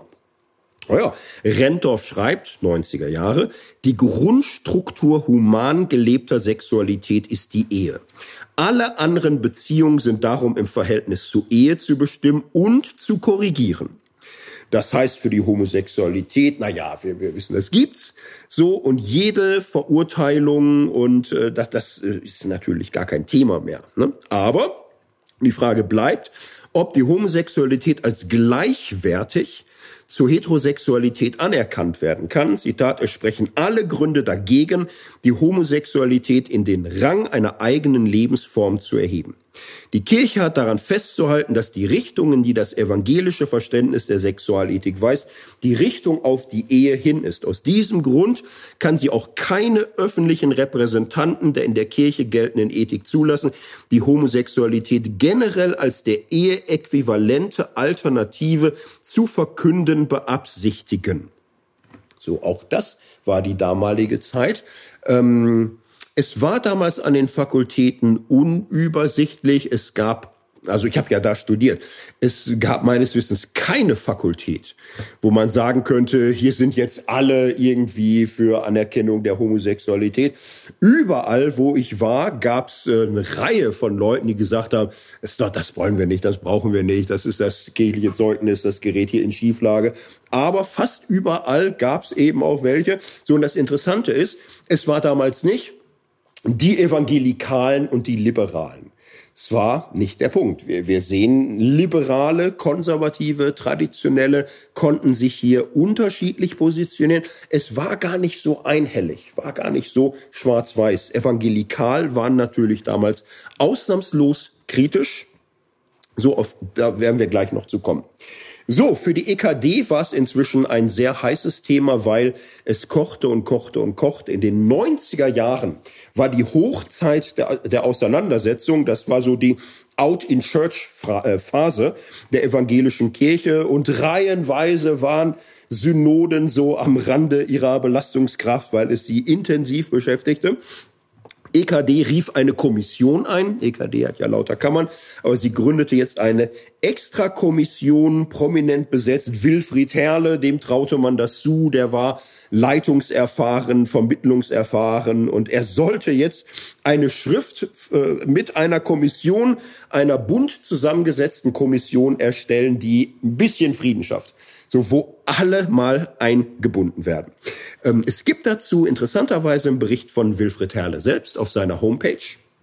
So, und er schreibt da, ja, es war am Anfang ein bisschen schwierig, weil wie zu erwarten. Die Leute waren dafür, sie waren dagegen, sie waren empört, sie waren verstört. Es gab das ganze Spektrum.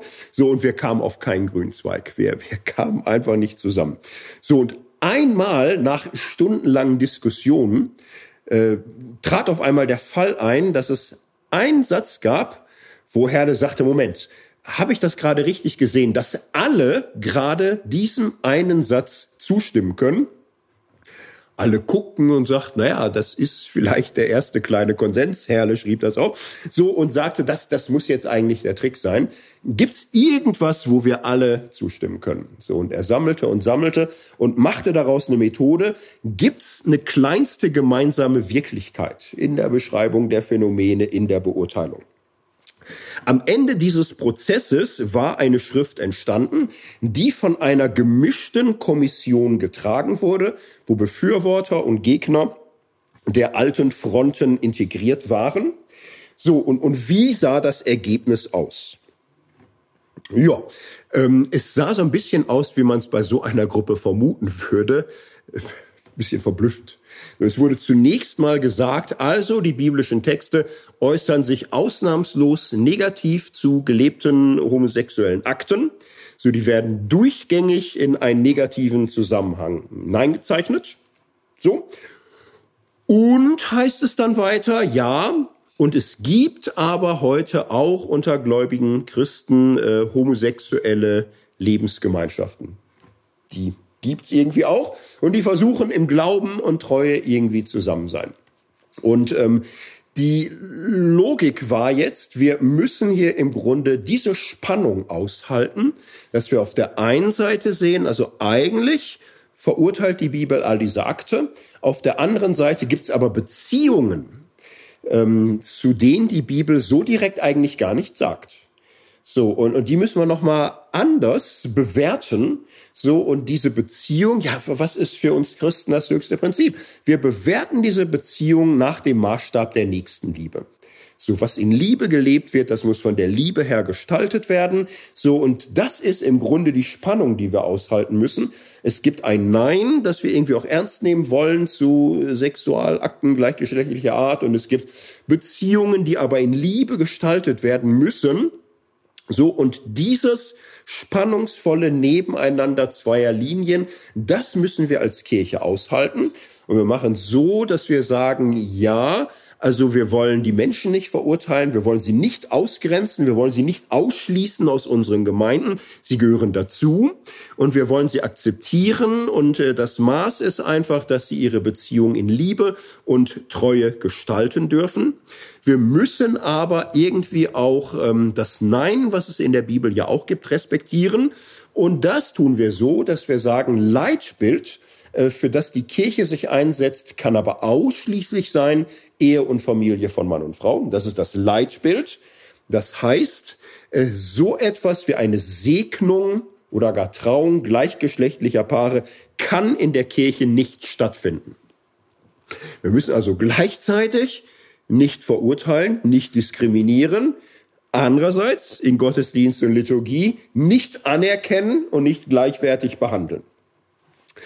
Ja, ähm, wie will man das einschätzen? Ne? Also ich glaube, das war damals das äußerste Maß an diplomatischer Kunst, was irgendwie möglich war, eine gemischte Gruppe zusammenzubringen, wo alle das, was sie denken, in den Text reinkriegen und jeder etwas auch trägt, was er eigentlich nicht so liebt, aber irgendwie, nicht? Also die, die für Anerkennung waren, sagten, na ja, und dass es da diese biblischen Texte mit Nein gibt, sehen wir ja irgendwie auch. Und andere sagten eben, ja, dass es das gibt, was wir hier haben, äh, mit ähm, Verneinung. Ja, irgendwie, wer, wer will schon gegen die Nächstenliebe kämpfen? Ne, irgendwie muss es das auch geben. So, das Ergebnis war dann aber schon so eine gewisse Verstörung, dass das ein Text war, mit dem niemand absolut ähm, glücklich war so niemand konnte das so äh, ganz irgendwie feiern, weil für die einen war es ein konservativer Text. Er blieb weit zurück hinter dem, was im Rheinland, in Hessen-Nassau auf vielen Synoden sich bereits durchgesetzt hatte. Für die anderen war es aber irgendwo der Dammbruch. Ne? Und sie fragten, wo wird das hingehen. Es trat aber eine gewisse Beruhigung ein, weil viele Kirchen sich sagten, jetzt haben wir so viele Jahre diskutiert und jetzt nehmen wir das einfach mal so als ein Punkt. Wir müssen mit Spannung leben. Wir haben Spannung in den Synoden, wir haben Spannung in den Kirchen. 1998, ja, passiert Großes. Helmut Kohl ist nicht mehr Bundeskanzler, eine rot-grüne Koalition und nun war absehbar, ne, schon im Koalitionsvertrag, nicht ein Partnerschaftsgesetz würde kommen. Das bringt jetzt nochmal eine neue Phase. Ähm, für die EKD ist es eine Herausforderung. 2000 gibt sie bereits einen ersten kleinen Text heraus. Im äh, Grundlage ist der äh, Gesetzesentwurf, der vorliegt. Und äh, die EKD sagt, ja, wir haben uns da aber jetzt auch schon sehr viele Gedanken gemacht innergehlich und haben da eine Schrift mit Spannung leben und müssen sagen, also das, was da geplant ist von der rot-grünen Regierung, das können wir ehrlich gesagt nicht gut finden. Und wir, wir, wir sind ja natürlich auch mit der Zeit gegangen. Also für uns ist auch klar, wir ähm, wollen verstärkten rechtlichen Schutz äh, gleichgeschlechtlicher Partnerschaften. Das wollen wir. Wir wollen Verantwortung stärken.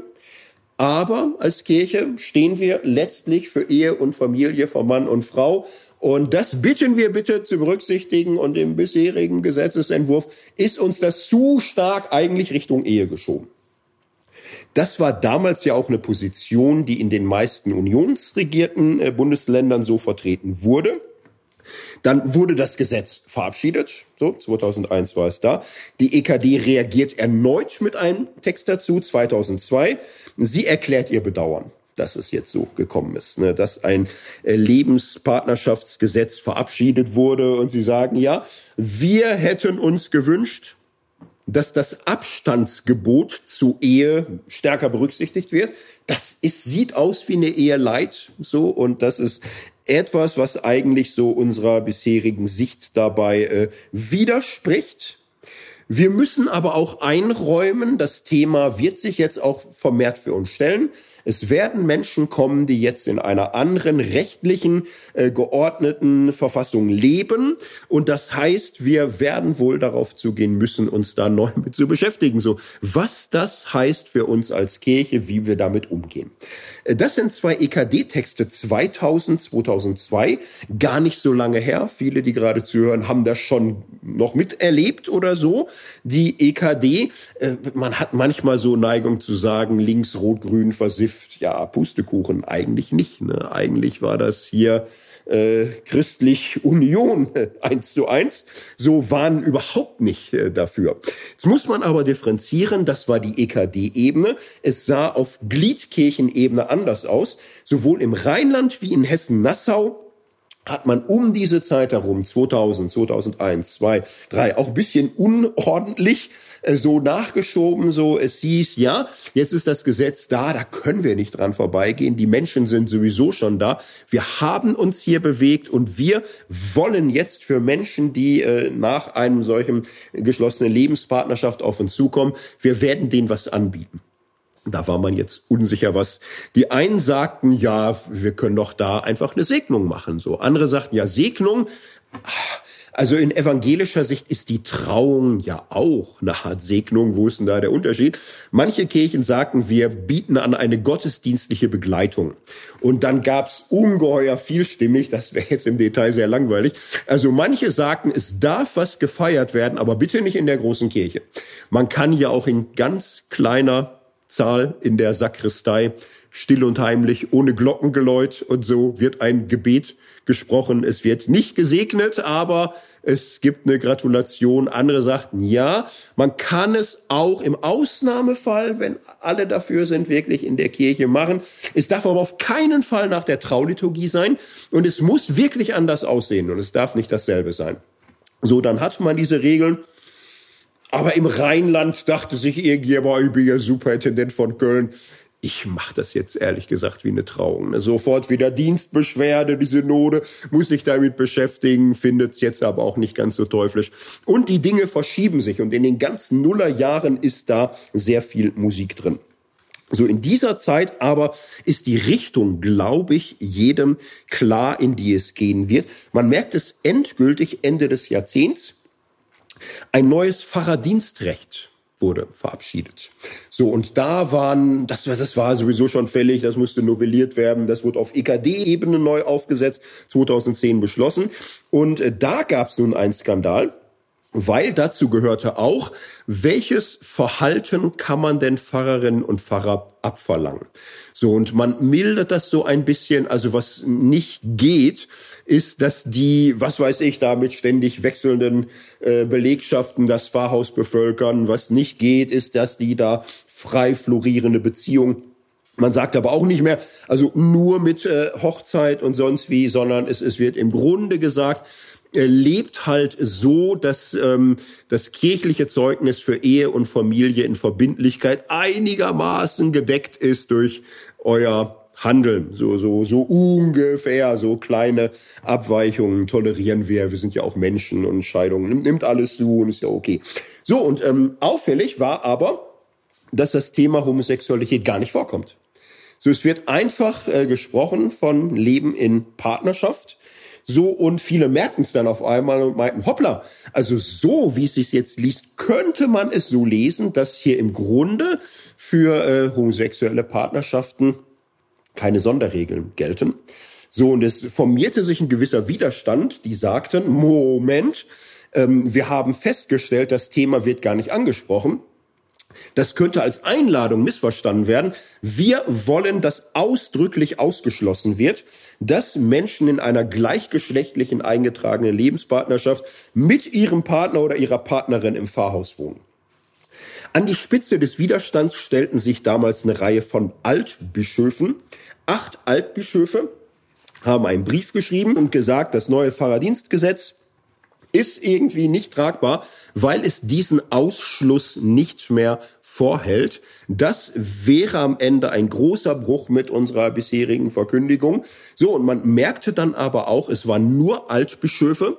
Bei so offenen Briefen ist ja immer die Frage, entsteht eine riesen Run und stellen sich jetzt alle möglichen dahinter und sagen, ich bin auch der Meinung, ich sehe es auch so. Nein, keiner, kein aktive Bischöfin oder Bischof stellte sich dahinter. Und auch in den Synoden merkte man, die Mehrheiten waren weitgehend inzwischen so, dass man sagte, nö, wir finden das Gesetz so, wie es ist, eigentlich in Ordnung. Also spätestens ab der Stelle kann man sagen, dass ähm, kirchenweit hier eine andere Position inzwischen erreicht war. Die letzten zehn Jahre waren jetzt ein bisschen tumultarisch. So, es gab 2013 eine Orientierungshilfe der EKD mit dem Titel Autonomie und Angewiesenheit. Und da sollte es um familienpolitische Fragen geben. Das war auch eine Ad-Hoc-Kommission. Da waren Menschen aus der Politik und aus dem Recht und aus allen möglichen Bereichen. Nur ein bis zwei theologische Personen waren dabei. So, und äh, es ging viel um Ehe und Familie. Es war eigentlich gar nicht geplant, dass jetzt da theologische Grundsatzfragen angesprochen werden. Aber es gab eine kleine theologische Passage. So, und in dieser Passage war es jetzt doch auffällig, dass man sagte, äh, es gibt vielfältige Lebensformen heute. Ehe und Familie von Mann und Frau haben kein Monopol mehr. Und das ist eine gesamtgesellschaftliche Entwicklung. Wir als Kirche können das auch mittragen. Wir können uns äh, auch einsetzen für die Gleichberechtigung aller Menschen. Und entscheidend ist für uns nicht mehr, in welcher Lebensform Menschen leben. Entscheidend ist, ob ihre Lebensform den Normen der Verantwortung, der Fürsorge, der Treue und Verbindlichkeit gerecht wird. Das ist für uns entscheidend. Ja, der Text erschien im Sommer, die EKD winkte ihn durch als Orientierungshilfe. Man muss dazu wissen, die EKD hat verschiedene Kammern, zuletzt waren sieben, äh, die haben alle so ihr Gepräge und so. Das war keine reguläre Kammer, das war eine Ad-Hoc-Kommission. Dann kann die EKD so Texte unterschiedlich ranken. Sie kann sie als Denkschrift oder Grundlagentext bezeichnen, dann haben Sie eine ziemliche Verbindlichkeit für eine EKD-Linie. Dieser Text wurde Orientierungshilfe das ist ein bisschen weniger. Ne? Also das ist, man, man merkt, so, so total hundertprozentig hatte der Rat bisschen damit zu kämpfen. Man hätte auch noch weniger sagen können, indem man sagt, ist ein Text der Kammer. Dann merkt man schon, im Rat haben viele gesagt, ich finde, das ist nix. So, ne? Aber es wurde eine Orientierungshilfe. Das Echo war gemischt. Es gab Applaus aus vielen binnenkirchlichen Kreisen, die sagten, endlich, endlich sind wir in einem großen Sprung äh, angekommen in der Gegenwart. Wir freuen uns. Das ist ähm, richtig schön, weil wir verurteilen nicht mehr, wir grenzen nicht aus, wir diskriminieren nicht. Wir sind auf einem guten Weg zur diskriminierungsfreien Kirche. Es gab aber auch sehr viel Stunk. Es gab sehr viel Widerspruch von Konservativen, von Evangelikalen. Es gab auch in der bürgerlichen Öffentlichkeit im Feuilleton vieler Zeitschriften schon Verwunderung, dass man sagte, Moment, Moment, es ist 2013, ich bin äh, schon ein paar Jahre älter, habe ich nicht jahrzehntelang, jahrzehntelang von der Kirche gehört, Ehe und Familie, Familie und Ehe. Und jetzt in einem Handstrich kommt das kaum noch vor. Jetzt ist im Grunde nur noch äh, Verantwortung, Fürsorge, Verbindlichkeit. So, und die EKD merkte auch, es war ein bisschen tumultarisch. So, ne? Also man kann ja dieser Meinung sein, aber im Gefüge der kirchlichen Entscheidung war das ein so, so ein disruptiver Umschlag, so wo man im, im Grunde auf ganz andere Logik einstellte und gar nicht mehr blieb, was jahrzehntelang wie ein Mantra gepredigt wurde. Es hieß dann, ja, da waren wir vielleicht auch alle schon ein bisschen müde. Die Kammer für soziale Verantwortung, die ist bei der Arbeit, die arbeitet an einer neuen Denkschrift, Grundlagentext für Sexualethik, wird ja auch höchste Zeit. Man merkte dann aber, da gab es Probleme. Der Text wurde nicht Denkschrift, der wurde nicht Grundlagentext, der wurde mh, hm, gar nichts, gar nichts. Es wurde nicht mal ein Text der Kammer. Dieser Text wurde dann herausgegeben unter dem Namen der Verfasser Peter Dabrock war einer der Verfasser. Unverschämt schön. Man kann das lesen. So, es ist im Grunde ähnlich auf der Linie von Autonomie und Angewiesenheit. Das Ergebnis war dann aber so in der Wahrnehmung noch ein bisschen verstörender. Also Autonomie und Angewesenheit wurde von der Kirche übernommen als Orientierungshilfe. Ein Grundlagentext, der so ähnlich ist, wollte man jetzt nicht weil man irgendwie merkte, wir müssen da noch mal rangehen. Das ist in dieser Zeit ähm, ja diese etwas bruchhafte Entwicklung in der äh, kirchlichen Entwicklung dazu.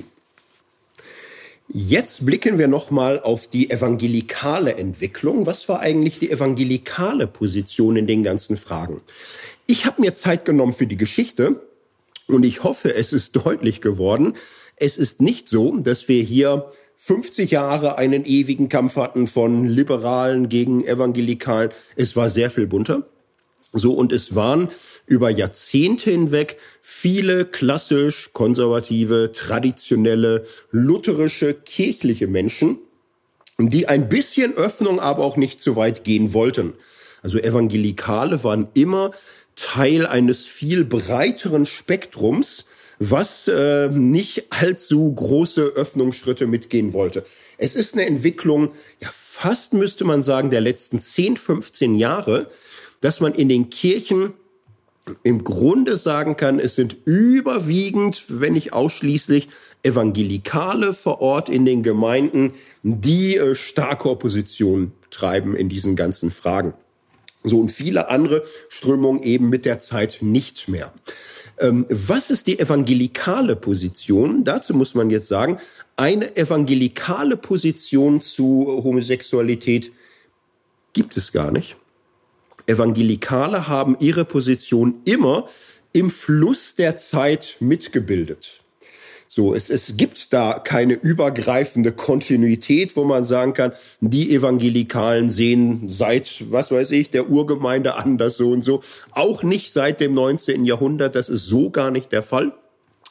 Äh, die pietistisch erwecklichen Gruppen haben lange Zeit die Strafbarkeit und äh, gerichtliche Verfolgung von Homosexualität befürwortet, wie aber auch das gesamte kirchliche Establishment ohne Ausnahme.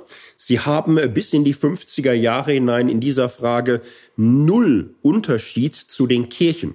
Sie sind äh, völlig eingebettet in das, was die Kirchen so sagen. Sie fallen überhaupt nicht auf. Überhaupt nicht. Wäre völlig sinnlos zu sagen, in der ersten Hälfte des 20. Jahrhunderts, was haben denn da Evangelikale zu dem Thema gesagt? Das, was alle sagen. So ist gar kein Unterschied. Dann haben wir ja bereits gesehen, als das Thema ins Laufen kommt, ist nicht sofort diese Polarisierung da. Ein paar Liberale öffnen sich, Evangelikale stehen geschlossen. Es war witzigerweise ja ein Pietist wie Adolf Köberle. Oder einer später von Evangelikalen auch sehr geschätzter, Helmut Thielicke, die hier im Grunde für Öffnung plädiert haben. Es gab dann 60er, 70er Jahre viele Evangelikale, die kritisch waren gegen die äh, Strafrechtsreform im Sexualrecht. Das gab es, gab aber auch nicht so wenige, die das mitgegangen sind. Das ist gar nicht einheitlich. So, und dann kann man sagen, 70er, 80er Jahre vertreten viele Evangelikale das, was äh, kirchlich konservativ vertreten ist. Zum einen, Ehe und Familie sind das Leitbild der Ethik. Und auch, das muss nicht so bleiben. Das ist eine Entwicklungsstörung. Homosexualität kann man heilen. Dazu jetzt ein paar weitere Beobachtungen. Nun ist es so, hm, Heilung von Homosexualität hat eine schwierige, lange Geschichte. Es gab eine Zeit lang die Idee, kann man da mit ruppigen Methoden nicht was machen? Mit Elektroschocks oder irgendwelchen chemischen Kastrationen oder Lobotomie oder so kann man die umpolen. Hier gibt es äh, schreckliche Versuche, die man heute als Menschenrechtsverbrechen einstufen würde, mit dem man 40er, 50er Jahre rumprobiert hat in verschiedenen Ländern mit ähm, großer Verzweiflung und wenig Ertrag. So, und dann gibt es in der therapeutischen Szene eine Sicht, die sich herausbildet, vor allem in tiefenpsychologischen Therapieansätzen, also Ansätze, die sich an Sigmund Freud, teilweise an äh, Alfred Adler festmachen, wo es hier Ansätze gegeben hat, zu sagen, ähm, das kommt aus der Kindheit, so, das ist eine Fehlentwicklung des menschlichen Sexualtriebs. Und wenn Menschen hier ihre Kindheitsverletzung aufarbeiten, dann können sie finden zu einer gesunden, gegengeschlechtlichen sexuellen Orientierung und auch Praxis. So, und dazu muss man jetzt sehen, diese tiefen psychologischen Ansätze, war ja Wiener Schule, Schweiz, später dann mit Jung, äh, Freud, Ansätze und, und so, die dann in die USA äh, vielfach emigriert sind und nach dem Zweiten Weltkrieg in den USA eine führende Stellung aufbauen. Das ist da erstmal so, ne, dass Tiefenpsychologie das große Grundmuster von Therapie ist. Und da war es sehr stark zu sagen, Aufarbeitung von frühkindlichen Verletzungen und Fehlentwicklung ist der Königsweg, Menschen auf einen guten Weg zu kriegen. Freud war da durchaus ambivalent. Es gibt bei ihm unterschiedliche Aussagen, aber schon seine Tochter Anna Freud war da stärker in diese Richtung und auch andere. So, und diese Idee, Homosexualität als Störung, Entwicklungsverirrung als Krankheit ist in der tiefen Psychologie stark. Ab den 60er, 70er Jahren findet in der therapeutischen Welt ein Shift statt, wo mehr und mehr weltweit diese tiefen psychologischen Ansätze, ich sag mal, mindestens ihre führende Stellung verlieren, wo sich verhaltenstherapeutische Ansätze stärker durchsetzen, auch klinische Verfahren, die sagen, wir fangen nicht mit irgendeiner Theorie an, wie gutes Leben ist und wie Entwicklung läuft und wie wir das mit vielen Gesprächen und so weiter. Wir arbeiten evidenzbasiert. Das heißt, wir wollen ein klar beschreibbares Störungsmuster und eine klare therapeutische Intervention. Und das muss gecheckt und geprüft werden. Funktioniert das? Und dann ist das für uns State of the Art. So, und das führt dazu, das in den 1970er Jahren bereits in den USA es gibt. 1973 gibt's da äh, ein erstes Ergebnis einer großen Tagung, dass man hier sagt, nein, wir nehmen ähm, Homosexualität raus aus dem Katalog der Krankheiten. Das war tiefenpsychologisch inspiriert, das so zu sehen, aber wir finden dafür keine therapeutischen Mittel. Das ist wahrscheinlich auch gar nicht nötig und auch nicht möglich, das so zu machen. So 73. Wir haben vorhin ja gesehen, 71 gibt's diesen EKD-Text zur Sexualethik. Da wird noch klar gesagt, Homosexualität als Entwicklungsstörung, als Krankheit.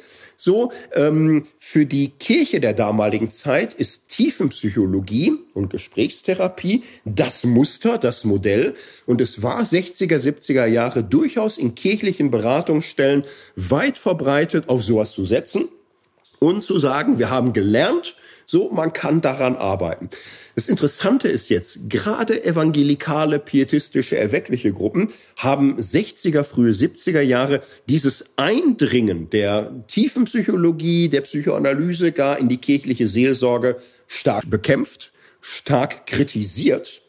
Und es ist ausgerechnet beim Thema Homosexualität so, dass ähm, evangelikale, fromme Gruppen irgendwann merkten, hoppla, das sind ja die einzigen, die das noch irgendwie therapieren wollen oder sagen, da gibt's Wege der Heilung, so dass dann im evangelikalen Bereich der späten 70er, 80er, 90er vor allem es eine Riesenwelle wird, dass Evangelikale im Grunde diese beiden Positionen vertreten. Maßstab ist Ehe und Familie und Homosexualität ist eine Störung, die man heilen kann.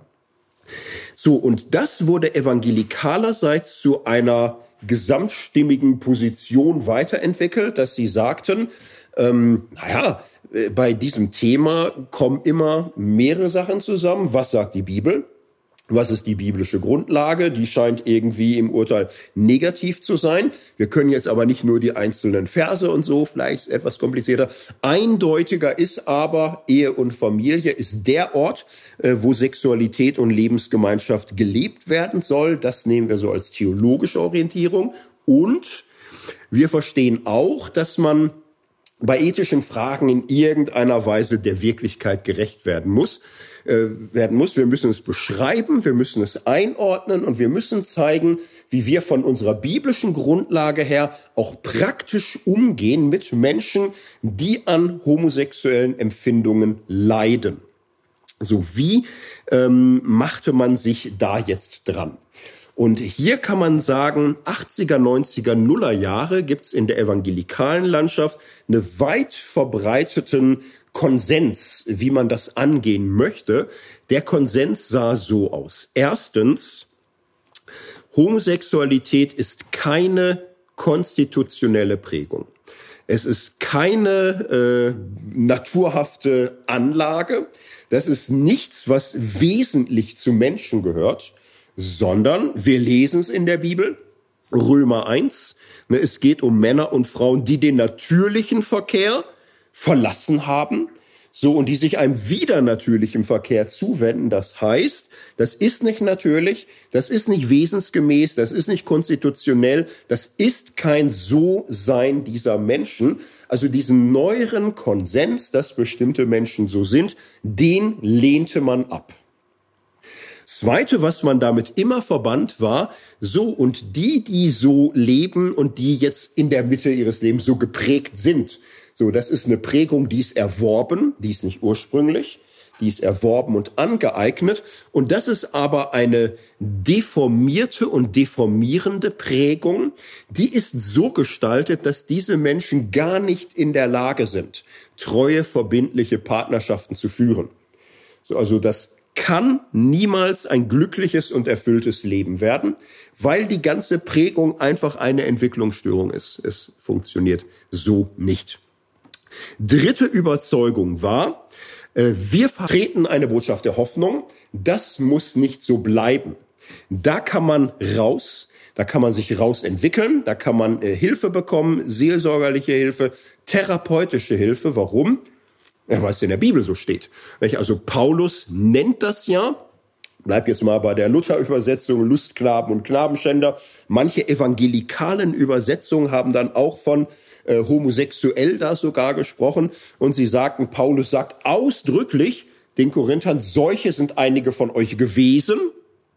Ihr wurdet aber reingewaschen, gerechtfertigt, geheiligt und erlöst. So ihr seid so nicht mehr. Die, die so bleiben wollen, die sich damit identifizieren, für die ist klar, sie werden das Reich Gottes nicht ererben.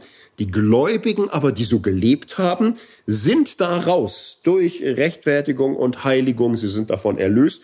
Und das ist eine Verheißung, die wir allen so mitgeben können. Homosexualität muss kein Schicksal sein.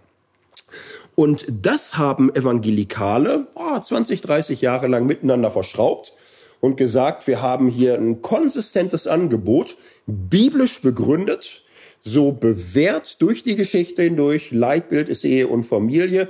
Und wir haben eine Diagnose und eine Therapie für den, die dem nicht gerecht werden wollen oder können oder so. Das muss nicht so bleiben. Wer daran festhalten will, dann ist es ein gewählter Lebensstil. Man kann davon aber loskommen ein paar äh, Belege, also landeskirchlicher Gemeinschaftsbereich, Freikirchenbereich, Grishona ist ja so ein bisschen beides. 1998 ein äh, Text herausgegeben, wo sie sagen, 1. Korinther 6 bezeugt Paulus die Hoffnung auf Veränderung. Paulus hat es an den Korinthern gesehen und ist deshalb davon überzeugt, dass durch das Geschenk der Sündenvergebung, die Rechtfertigung durch Christus, durch die Kraft des Heiligen Geistes Veränderung auch für Verhaltensweisen der Unzucht möglich ist. Der Heilungsweg von der homosexuellen Fixierung hin zu einer gleichgeschlechtlichen ist in der Regel lang und beschwerlich, aber Heilung ist möglich. So, also Sie merkten Ende der 90er Jahre schon, es geht nicht so ganz auf Schwupp, so nicht, aber grundsätzlich sagen Sie, es ist möglich, Veränderung ist möglich, weil es in der Bibel steht. Es ist nicht natürlich, da steht Römer 1 und Veränderung und Heilung ist möglich, da steht 1. Korinther 6. Bund freier evangelischer Gemeinden 2004 ein Text, so ähnlich. Ne? Da sagen sie, es ist die seelsorgerliche Aufgabe der Gemeinde, Christen, die homosexuell empfinden, herauszufordern, ihre Identität in Übereinstimmung mit dem Evangelium verändern zu lassen. Wo homosexuell empfindende Menschen dazu bereit werden, wollen wir ihnen seelsorgerlich und therapeutisch helfen. So, es bleibt dabei, nicht? Man sagt, es gibt keine homosexuellen Menschen. Es gibt nur homosexuelle Empfindungen, homosexuelle Gefühle. Die sind das Ergebnis einer Fehlentwicklung. Da kann man was machen. Seelsorge und Therapie. So, es wird dann weiter betont, 2004 in diesem Text der EFGs, Christen müssen sich nicht mit ihrer sexuellen Orientierung abfinden, sondern können erwarten, dass sie von Gott Hilfe und Heilung erfahren. Auch durch die Tätigkeit von Fachleuten und Seelsorgern. Je nach Schwere der Identitätsstörung kann der Prozess von einer homosexuellen Orientierung zu einer überwiegend heterosexuellen Identität durchaus drei bis zehn Jahre dauern. Was genau hatte man da vor? So, und äh, was in diesen Kreisen übernommen wurde, war jetzt nicht mehr Umpolungsverfahren, schrecklicher Art, 40er, 50er Jahre, das alles nicht. Also wenn die sich von Umpolungstherapie distanzieren, dann zu Recht. Sie haben im Grunde tiefenpsychologische Logik übernommen. Die sah im Grundriss jetzt so aus. Diese tiefenpsychologischen Ansätze, manchmal reparativer Therapie auch genannt, sagten, das Begehren nach dem gleichen Geschlecht ist eine Entwicklungsstörung. Warum? weil der Mensch natürlicherweise sich im Grunde herausentwickeln würde, erst aus der symbiotischen engen Bindung zur Mutter. Man muss selbstständig werden, man muss ein eigenständiger Mensch sein, man muss sich mit seinen Eltern erst identifizieren, dann auch abgrenzen, dann selbstständig werden, beziehungsfähig werden. Und dieser ganze Entwicklungszyklus endet da, wo man bereit ist, einen gegengeschlechtlichen Partner, mit dem man äh, in Liebe sich äh, verbindet und reif wird, eine eigene Familie zu gründen. Das wäre das Ideale. Wer Neigung hat zum gleichen Geschlecht, der ist hängen geblieben. Der ist irgendwo in dieser Entwicklung hängen geblieben. Er bleibt mit seinem Begehren beim eigenen Geschlecht. Das heißt, er ist nicht ausgereift, er ist nicht zum Ziel gekommen. Weiter sagt diese Sicht das so, ähm, dahinter steckt im Grunde jetzt Folgendes.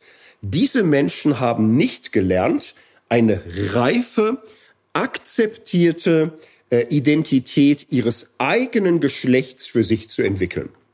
Also diese Menschen sind nicht in der Lage, sich als Mann oder als Frau wahrzunehmen, anzuerkennen, wertzuschätzen, dafür Verantwortung zu übernehmen und sich zu öffnen für die Welt des anderen Geschlechts.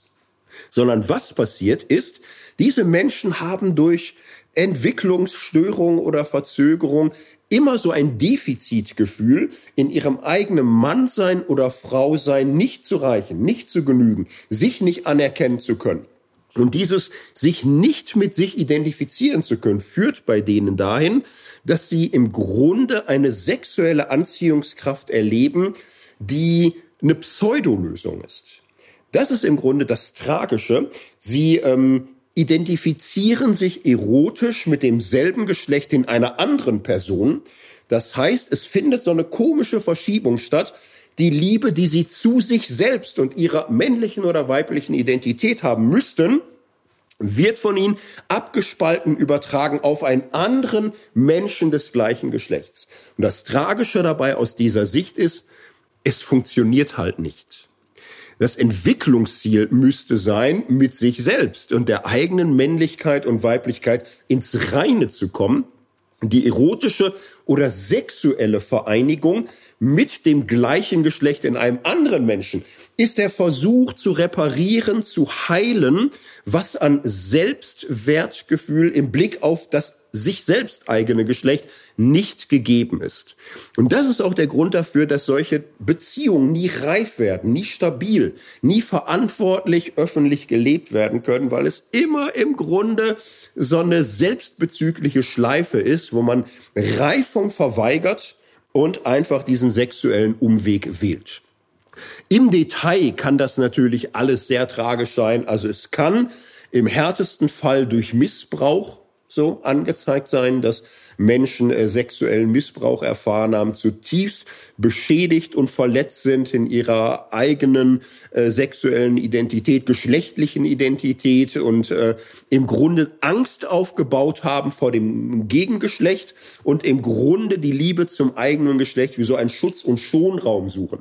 Es kann aber auch ebenso sein, man hat nicht genug Unterstützung erfahren vom gegengeschlechtlichen Elternteil. Man hat nicht genug Loslösung erfahren vom äh, gleichgeschlechtlichen Elternteil. Also man ist da irgendwie nicht in eine gute Entwicklung hineingekommen. So, und die Idee war nun, wir therapieren nicht Menschen das Schwulsein und Lesbischsein ab. Da merkte man schon so eine Umpolung mit Elektroschocks, ja, alles ganz furchtbar und so, das wird nicht funktionieren, sondern wir ähm, vermitteln Menschen die, diese Diagnose. Dein gleichgeschlechtliches Begehren ist ein Symptom. Du leidest an einer Identitätsstörung. Du bist in dir selbst nicht Mann genug und Frau genug. Und es ist der falsche Versuch deiner Seele, das auszugleichen durch gleichgeschlechtliches Begehren. Durchschaue das Problem, sieh, dass es nicht funktioniert so, und dann finde hinein in eine gute Selbstannahme, in ein gutes Ankommen in deinem eigenen Geschlecht, so dass du zum einen mit einer Therapeutin, einem Therapeuten oder einem Seelsorger aufarbeitest, wo ist es in deinem Leben schiefgegangen, wo bist du traumatisiert worden, verletzt worden, nicht unterstützt worden in der Gewinnung der eigenen Identität?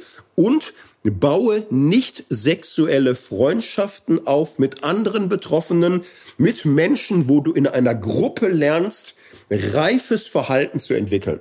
Und das ist ja immer diese tiefenpsychologische Grundidee. Geh in enge, vertraute Beziehung mit einem therapeutischen Gegenüber oder einer Gruppe und hole in diesem Schutzraum nach, was dir an Entwicklung in deinem Elternhaus nicht gelungen ist ist immer die Idee, nicht in der Beziehung zum Therapeuten wirst du früher oder später durch lauter Übertragungen äh, die Konstellation wiederholen, die du mit deinen Eltern oder wesentlichen Kontaktpersonen schon mal hattest. Und dann ist es aber möglich, weil der Therapeut ganz viel durchgearbeitet hat für sich, dass du eine reifere Bewältigung von Konflikten, von Übertragung, von Sehnsüchten schaffen kannst. Und wenn du bei dir ankommst, dann hast du was Großes erreicht und die Idee war, Menschen, die bei sich selbst ankommen, werden auf einmal erleben, dass das gleichgeschlechtliche Begehren den Sinn verliert. So, und je weniger stark Menschen involviert waren in gleichgeschlechtlicher Praxis, desto größer ist die Wahrscheinlichkeit, dass sie das gar nicht mehr brauchen werden, so, und dass sie frei werden können, sich öffnen können für heterosexuelle Anziehung und mit ein bisschen Glück können sie noch ganz wunderbar in den Hafen der heterosexuellen Ehe und Familie einmünden. Das war die Grundidee. So, und das war 60er, 70er Jahre schon State of the Art. Das ist also jetzt nicht irgendeine so Unterwinkel-Idee. Das hatten schon tiefen Psychologen sich so alles überlegt. Ähm, es ist auch nicht so, dass jetzt alle sagen, was für ein Vollquatsch, nicht? Also es gab äh, Menschen, wo gerade im Zusammenhang mit sexuellem Missbrauch man sich vorstellen kann, dass das nicht komplett falsch war oder so. Also dass es für einzelne Entwicklungsverläufe passte. Das große Problem, was die äh, psychologischen Schulen aber je länger, je mehr merkten, ist, man kann solche Einzelerfahrungen nicht generalisieren und sagen, bei homosexuellen Menschen ist es immer Entwicklungsstörung, ist es immer Unreife. Für Betroffene in solchen therapeutischen Verfahren war es, ähm, naja, gemischte Erfahrung. Für viele war es erstmal ein ungeheurer Freiraum, offen sein zu können. So, und es waren ja in der Regel Betroffene mit Betroffenen. So weit überwiegend waren es Selbsthilfegruppen von Menschen, die Hilfe suchten und es bei diesen tiefen psychologischen Konzepten fanden. Also für viele fühlte sich das erstmal sehr befreiend an. Es kam aber auch je länger, je mehr die Erfahrung dazu, dass es nicht gut funktioniert hat. So, und das ist äh, etwas, wo man in den letzten 20 Jahren sehen kann, wo die Ziele immer bescheidener werden. Ich selbst habe noch vor 25 Jahren gehört, die meisten schaffen das. Ne? Dem Aufrechten lässt es Gott gelingen. Das ist eigentlich so ganz gut. Dann hieß es irgendwann nach 2000, ja, bei zwei Dritteln der Leute ist das erfolgreich oder so. Ne? So um 2010 hieß es, also jeder Zweite hat da gute Aussichten, jeder Zweite kann es schaffen. 2015 habe ich dann zuletzt gehört, also manche Studien sagen Drittel, vielleicht auch nur ein Viertel, aber immerhin, ne, da tut sich was. Ich glaube, da ist man noch viel, viel bescheidener. Inzwischen hat man weitgehend Abstand davon gewonnen, weil man hier ein Schema, was vielleicht für Einzelne zutreffend gewesen sein mag, das hat man ausgedehnt und übertragen auf alle. Und es war für viele dann tatsächlich auch eine Tortur. Warum war es eine Tortur? Weil vor allem zwei große Schablonen für viele Menschen je länger, je mehr sehr verheerend waren. Die eine Schablone war, du bist durch und durch ein unreifer Mensch. Du bist ein Mensch mit einer Identitätsstörung, du bist nicht ausgewachsen, du bist nicht ausgereift deine Homosexualität ist ein Symptom dafür, dass du irgendwie kaputt bist. So, und es gibt Bücher, die das sehr drastisch auswalzen und sagen, das Problem des Homosexuellen ist sein Selbstmitleid, ist sein Narzissmus. Man sagte schon, die Orientierung auf das eigene Geschlecht ist narzisstisch, ist selbstbezüglich, ist unreif, ist nicht offen für das andere Geschlecht, für die Ergänzung und, und so. Es ist im Grunde eine verkappte Form der Selbstliebe. So, und, und dann wurde ständig so gezeichnet, dass man lernt, die eigene Homosexualität zu hassen, um da rauszukommen. Es ist unreif, es ist weinerlich, es ist krank, es ist kindisch, es ist selbstbezüglich, es ist nicht erwachsen, es ist nicht gelungen. So, und wenn man sich immer mit diesem Blick anschaut, tut das der Seele nicht gut. So. Spannungen hatten die Menschen ja allzumal. Wenn man sie fragte, fühlst du dich denn rund, gesund und glücklich und so weiter? Ja, wenn du dein Leben lang in Gemeinde, in Freundschaft, überall im, im Grunde mit dem Gefühl aufwächst, so wie ich bin, bin ich nicht richtig. Welches super duper Selbstvertrauen willst du da entwickelt haben? So, also Leute daraufhin anzusprechen, dass sie sich vielleicht auch konflikthaft mit sich selbst fühlen. Wer kriegt das noch auseinander? Konflikthaft mit der Familie, mit gesellschaftlichen Werten, mit dem eigenen Glauben oder mit der eigenen Entwicklung? Sehr, sehr schwierig. Was für manche noch bitterer war, war natürlich die permanente Suche, was ist denn falsch gelaufen in der Beziehung zu deinen Eltern? So, und da wurde endlos nachgehakt, deine Mutter, äh, war sie eigentlich liebesfähig? Konnte deine Mutter äh, wirklich für dich da sein? Warst du der uneingeschränkten Liebe deiner Mutter immer gewiss? Hat deine Mutter dich wirklich gesehen in deinen ganzen Gefühlen und Beziehungen? Hat dein Vater immer für dich Zeit gehabt? War er ein guter Vater? Oder hast du dich auch manchmal überfahren gefühlt oder verlassen oder sonst wie? So und, und ständig und Jetzt sind die meisten Menschen ja unvollkommene Wesen. So, wenn man erstmal anfängt, sich tief in die Frage zu äh, versenken, was die eigenen Eltern einen alle schuldig geblieben sind, die meisten finden da Sachen. Ob das der Beziehung immer dienlich ist, eine Frage. Für viele war es ein großer Kampf, irgendwann zu sagen, meine Eltern waren keine Übermenschen. Aber eigentlich haben sie mich immer geliebt und ich habe es immer gespürt. Und äh, es stimmt nicht. Es stimmt nicht, dass, dass mir, mir das so eingeredet wird. So, es war für viele ein langer, langer, langer Kampf, so dieses Muster irgendwann auch zu hinterfragen und zu sagen, es passt bei mir nicht. Ich bin äh, nicht in der Lage, mich als so unreif und gestört oder fehlerzogen oder sonst wie wahrzunehmen, wie dieses Schema so sagt. Inzwischen gibt's ja sehr, sehr, sehr viele Bücher dazu. Es gibt eine Netflix-Dokumentation, wo die führenden Vertreter solcher reparativen Therapien sagen, so und so, ich war dabei, ich habe Tausende therapiert. Alan Chambers war Vorsitzender von Exodus International, hat wirklich Tausende begleitet, sagt am Ende eines langen Weges, ich bin da raus, ich habe damit aufgehört.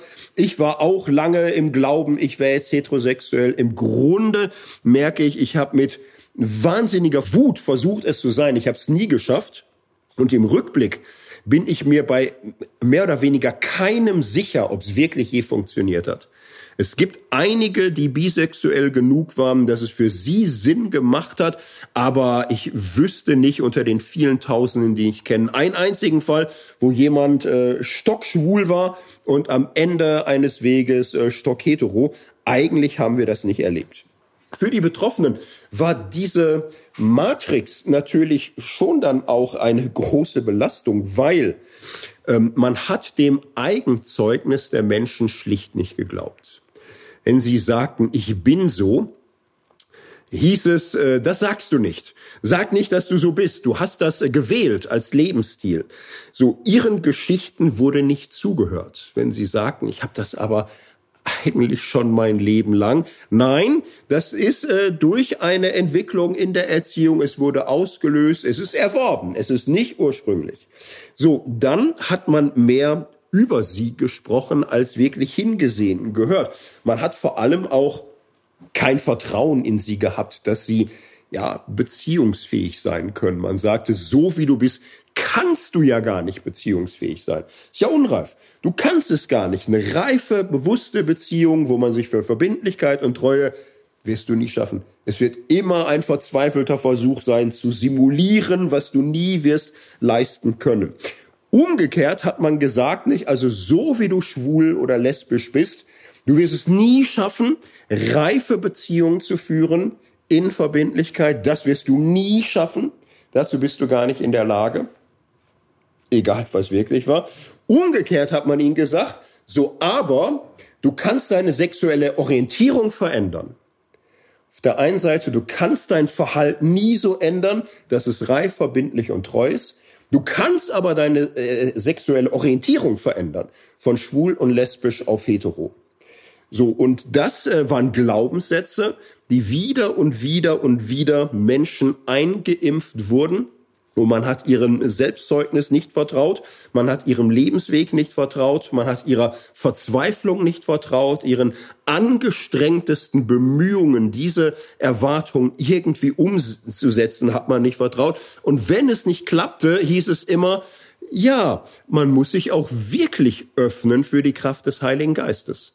Man muss wirklich auch bereit sein, ganz loszulassen. Man muss wirklich sich auch hier öffnen.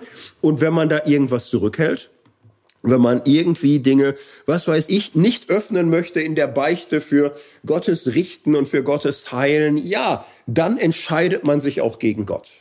So, ne, im strengen Sinne ist es ausgeschlossen, gläubig zu sein und schwul und lesbisch zu leben.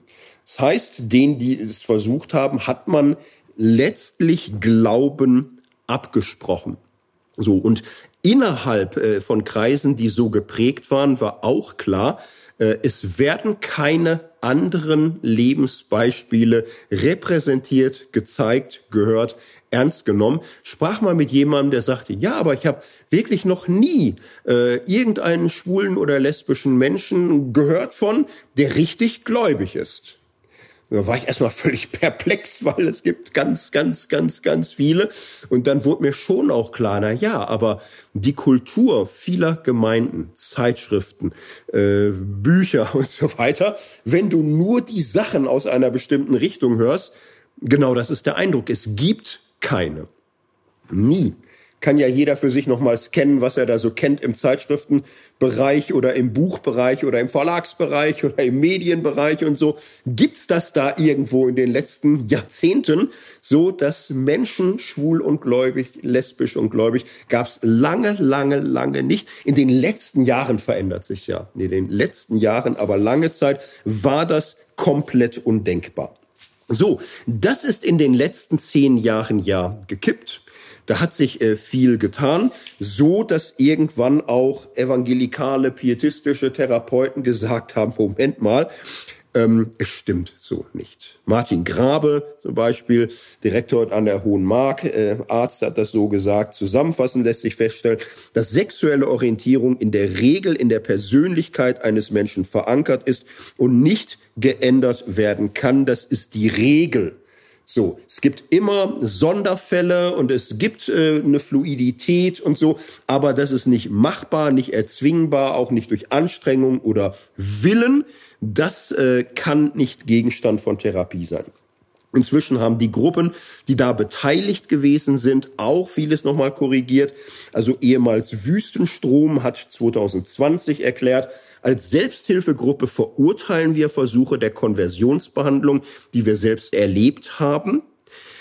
Ähm, äh, Sie schreiben, wenn wir das Thema Veränderung sexueller Orientierung bewegt haben in unserer Geschichte, dann deshalb, weil wir als Männer homosexuelle und heterosexuelle Anziehung gleichzeitig empfanden. So lag für uns die Frage, wie wir uns eindeutig in die eine oder andere Richtung entwickeln konnten, auf der Hand, als einige von uns ihre heterosexuelle Anziehung weiter vertieften konnten, dachten wir eine Zeit lang, dass dies jedem möglich sein könnte.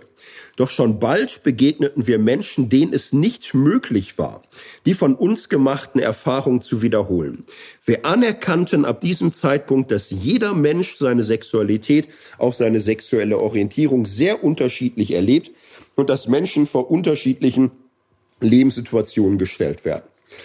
In den Kirchen ist in den letzten zehn Jahren ja doch ziemlich rasant äh, ein Umschwung äh, passiert, dass die Kirchen, die evangelischen Kirchen inzwischen sehr einhellig sagen, es ist keine Sünde, es ist keine Krankheit, es ist keine Störung, es ist gut, es ist eine Schöpfungsvariante und wir begleiten es mit dem Segen genauso wie jede heterosexuelle Ehe auch. Ein wesentlicher Grund dafür ist ganz schlicht, dass die evangelikale Gegenposition in den letzten zehn Jahren implodiert ist. Eine Gegenposition, die lange versucht hat zu betonen, es gibt keine Homosexualität, es ist keine Prägung, die man nicht loswerden kann, es ist nichts, was treu und verbindlich gelebt werden kann. Dafür kann man aber die sexuelle Orientierung verändern, wenn man Therapie und Gebet und Glaube dazu nimmt. Das war ja zusammen mit der vermeintlich biblischen Grundlage die evangelikale Position. Als solche ist sie Geschichte.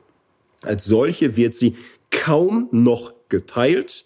Inzwischen versucht man eher zu sagen, ja, anscheinend gibt's wahrscheinlich doch homosexuelle Menschen, aber von unserer Ethik her können wir das irgendwie nicht anerkennen und ja, Zölibat vielleicht, wir wissen es gerade auch nicht, aber eine zusammenhängende, geschlossene Sicht, was das ist und wie man damit umgeht und, und so weiter, gibt es nicht. Es gibt da natürlich viele Fragen, wie man umgehen will mit der langen Geschichte von Erklärungen, wo man äh, das äh, Leben von Menschen in einer Weise fehlgedeutet hat, äh, die zu sehr viel Schmerzen und sehr viel Zusammenbrüchen geführt hat. Ich komme zum Schluss. Äh, in der evangelischen Kirche, in den meisten Landeskirchen sind das Auseinandersetzungen von früher. In den meisten genießen Menschen inzwischen ähm, ja, das äh, Gefühl selbstverständlich anerkannter Vielfalt. Man hat Zeit für viele andere Fragen und äh, braucht das auch nicht zurück. Ich glaube, man kann aus diesem Weg aber auch, ja, wirklich was lernen. Es waren mehrere Paradigmenwechsel. Es waren mehrere große Veränderungen, wo man merkte, man kommt, wenn man auf einen bestimmten Wahrnehmungswinkel festgelegt ist, bestimmte Sachen nicht in den Blick. So, man hat eine lange christliche Geschichte der Tabuisierung dieses Themas, wo es völlig unsagbar war. Es war Gräuel, es war abscheulich. So. Und das wurde überführt irgendwann in Kriminalisierung, Kriminalisierung, Verfolgung, der Versuch mit gesetzgeberischen Mitteln und Polizeimaßnahmen es irgendwie aus der Welt zu kriegen. So, und das hat nie funktioniert. Es wurde eher immer schlimmer, bis man dann im 20. Jahrhundert allgemein umstellt auf eine Pathologisierung und sagt, oho, aha, hm, es, es sind Menschen, es ist irgendwie nicht nur ein schreckliches, grauenhaftes Verhalten, sondern Menschen, ja, aber arme Menschen gestörte Menschen, hilfsbedürftige Menschen. Sie brauchen Seelsorge, sie brauchen Mitgefühl, sie brauchen unser Rat. So, und diese Pathologisierung war erstmal ein Fortschritt, weil man konnte reden. Man konnte mit ihnen reden, man konnte zuhören, man konnte sagen, Mensch, was ist denn schiefgelaufen bei dir? Und jetzt erzähl mal. So, und was passiert ist in vielen christlichen, äh, therapeutischen, anderen Settings, das Zuhören hat nochmal eine andere Welt beschaffen. So im Zuhören merkte man, vielleicht ist das mit der Pathologisierung auch noch nicht das Ende der Geschichte. Wenn die Menschen anfangen zu erzählen und man ihr Leben kennenlernt, ist man in einer neuen Welt. Nur man merkt vielleicht, dass dieses ganze Muster, es ist krank, es ist eine Störung, sie brauchen unser Mitgefühl und, und so, dass es so nicht funktioniert, sind einfach Menschen, die anders sind. So, und viele kamen dahin zu sagen, ja, dann, dann gibt's das. So, sind anders und ich möchte das auch echt tolerieren. Ich will das total tolerieren, dass die anders sind. Und dann blieb man aber bei so einer Art Exotisierung. Es sind halt so, äh, ja, die sind andersrum. Die sind vom anderen Ufer. So, das toleriere ich total, aber es ist nicht normal. Es ist nicht normal und äh, ja, sehr anstrengend. Und im Staat, in der Gesetzgebung, in der Kirche und so normal ist anders. Normal ist Ehe, normal ist heterosexuell und darauf konzentrieren wir uns. Und das sind so Exoten, das ist die kleine, schrille Minderheit. Als offene Gesellschaft können wir das akzeptieren. So, aber sie sollen nicht was anderes sein wollen als Exoten. Nur da können wir immer sagen, ihr seid zwar nicht normal, aber auch witzig, ne? Und im Karneval auch echt cool und so und können wir schon machen. So bis man irgendwann ganz am Ende eines langen Weges merkte, wofür haben wir das genau nötig? Ist es echt so die Angst, wenn die sind, wie sie sind, äh, kriegen wir alle Lust auf Ehebruch und Radau und, und wer weiß wie und so. Also ist das so? Oder sind das nicht äh, ganz komische Ängste, ganz komische Ideen? Warum können wir nicht in die gleichmäßige Wertschätzung einer weiten Vielfalt eintreten, dass wir sagen, äh, Gleichstellung, wir stellen das gleich, wir erkennen es an. So, wir sind äh, nicht mehr darauf irgendwie angewiesen, es zu pathologisieren, es zu exotisieren. Wir können es als anders, aber gleich anerkennen. So, das ist etwas, was sich im Laufe der Zeit mehr und mehr durchgesetzt hat. Was ich im Blick auf die Kirche jetzt nochmal abschließend sagen will, die Kirche war da kein Vorläufer. So, ne, die Kirche war da nicht vorne dabei. Sie war auch äh, ewig nicht rot-grün oder sonst wie unterwegs. Sie hat sehr lange gebraucht, hier überhaupt in die Gänge zu kommen. Es gab vom Bundesverfassungsgericht 1957 äh, große Verhandlungen, wo es darum ging, ist das noch zeitgemäß Paragraph 175 und so. Ist es nicht ungerecht, dass Frauen nicht verfolgt werden, Männer schon? Ist es nicht gegen die Selbstentfaltung des Einzelnen? Bundesverfassungsgericht sagte, ja, könnte einem ungerecht erscheinen, aber also das sittliche Empfinden im Volk, ne, das natürliche Sittengesetz scheint zu sagen, das ist schlecht. Und, so das Verfassungsgericht 1957, die beiden großen Kirchen, 90 Prozent der Bevölkerung, die prägen schon jetzt so. Und wir müssen feststellen, 1957, es gibt keine einzige Stimme aus Kirche und Theologie, keine einzige, die das anders sieht. So, wir müssen als Verfassungsgericht wahrnehmen, die großen sittlichen Garanten unserer ethischen Orientierung, die Kirchen, sind da komplett geschlossen. Und da können wir als Verfassungsgericht auch nicht sagen, egal, so vielleicht kommt da noch mal Bewegung rein, aber im Moment ist es so. Und ein Ruhmesblatt ist es nicht. Ne? Also wenn man guckt, die SPD zum Beispiel hat bereits 1898 erstmals äh, plädiert, Antrag gestellt, kann man den ganzen Paragraphen vielleicht streichen und so. Die Kirchen sind nicht früh dran. So, es ist aber auch nicht so, als wären die Kirchen nur hinterher. Im Grunde kann man sagen, die Kirchen fangen an sich zu entwickeln in der Zeit, wo gesamtgesellschaftliche Entwicklungen im Gange kommen. Mehr oder weniger haben die Evangelischen die Durchschnittsgeschwindigkeit der Gesamtbevölkerung. Da gibt es manche Landeskirchen, die bisschen schneller sogar sind als die gesamtgesellschaftliche Entwicklung. Bei anderen Kirchen dauert es ein bisschen länger. Ähm, was man im Rückblick fragen muss, die große kirchliche Sicht Ehe und Familie. Wie will man das jetzt am Ende nochmal bewerten? Dazu würde ich Folgendes sagen. In der Tat ist das für das Christentum wesentlich zu sagen, Ehe und Familie sind für uns sehr hohe Werte. Und man muss vom Anfang der Kirchengeschichte an ja auch sehen, die Stärkung von Ehe und Familie ist für die antike Welt eine ungeheure Integrationsleistung, wo Menschen ihren sicheren Platz bekommen, wo sie nicht mehr freiwillig werden für Männer, die glauben, über alles verfügen zu können. Die griechischen, römischen, vielen anderen Praxen sahen so aus. Sex war das natürliche Recht von herrschenden, besitzenden Männern. Sie verfügten über ihre Frauen, über ihre Sklavinnen und Sklaven, über Gefangene, über Käufliche und für sie waren viele Menschen mit ihrem Körper Verfügungsmasse. So, und die kirchliche Ethik der frühen Christenheit hat durch ihre starke Betonung Ehe in Treue und Verbindlichkeit, Exklusivität, Familie, sehr viele Menschen, Sklavinnen, Sklaven, Frauen, Käufliche, herausgerissen aus dieser Freiwild-Position. So, ich glaube, das muss man erstmal sehen. Und die Kirche hat lange Zeit Ehe und Familie gestärkt und damit viele Menschen geschützt. Äh, Frauen geschützt, Heranwachsende geschützt. Es war eine Schutz Vorrichtung, es war ein sicherer Hafen für ganz, ganz viele. So, und dann ist es irgendwann dahin gekommen, dass das war als eine Schutzeinrichtung war, mehr und mehr als Repression empfunden wurde. Als etwas Einengendes, schlimmer noch als Ausgrenzendes. Und also spätestens in der Neuzeit der Fall, wo kirchliche Eheethik sehr ausgrenzend, sehr verletzend, sehr diskriminierend war, wo ähm, Kirche im Grunde mit Entwicklung, die sie selbst angestoßen hat, nicht mehr klarkam. Denn auffällig ist ja, seit wann reden wir von homosexuellen Menschen? so Geschichte ist sehr kompliziert, aber wir wir reden äh, weitgehend nicht in antike Mittelalter davon. Im Grunde Ende des 18. Jahrhunderts, dann richtig im 19. Jahrhundert, ganz stark im 20. Jahrhundert wird das überhaupt sichtbar. Was ist denn da der Zusammenhang? Naja, offensichtlich der. Ende des 18. Jahrhunderts setzt sich das romantische Zeitalter durch.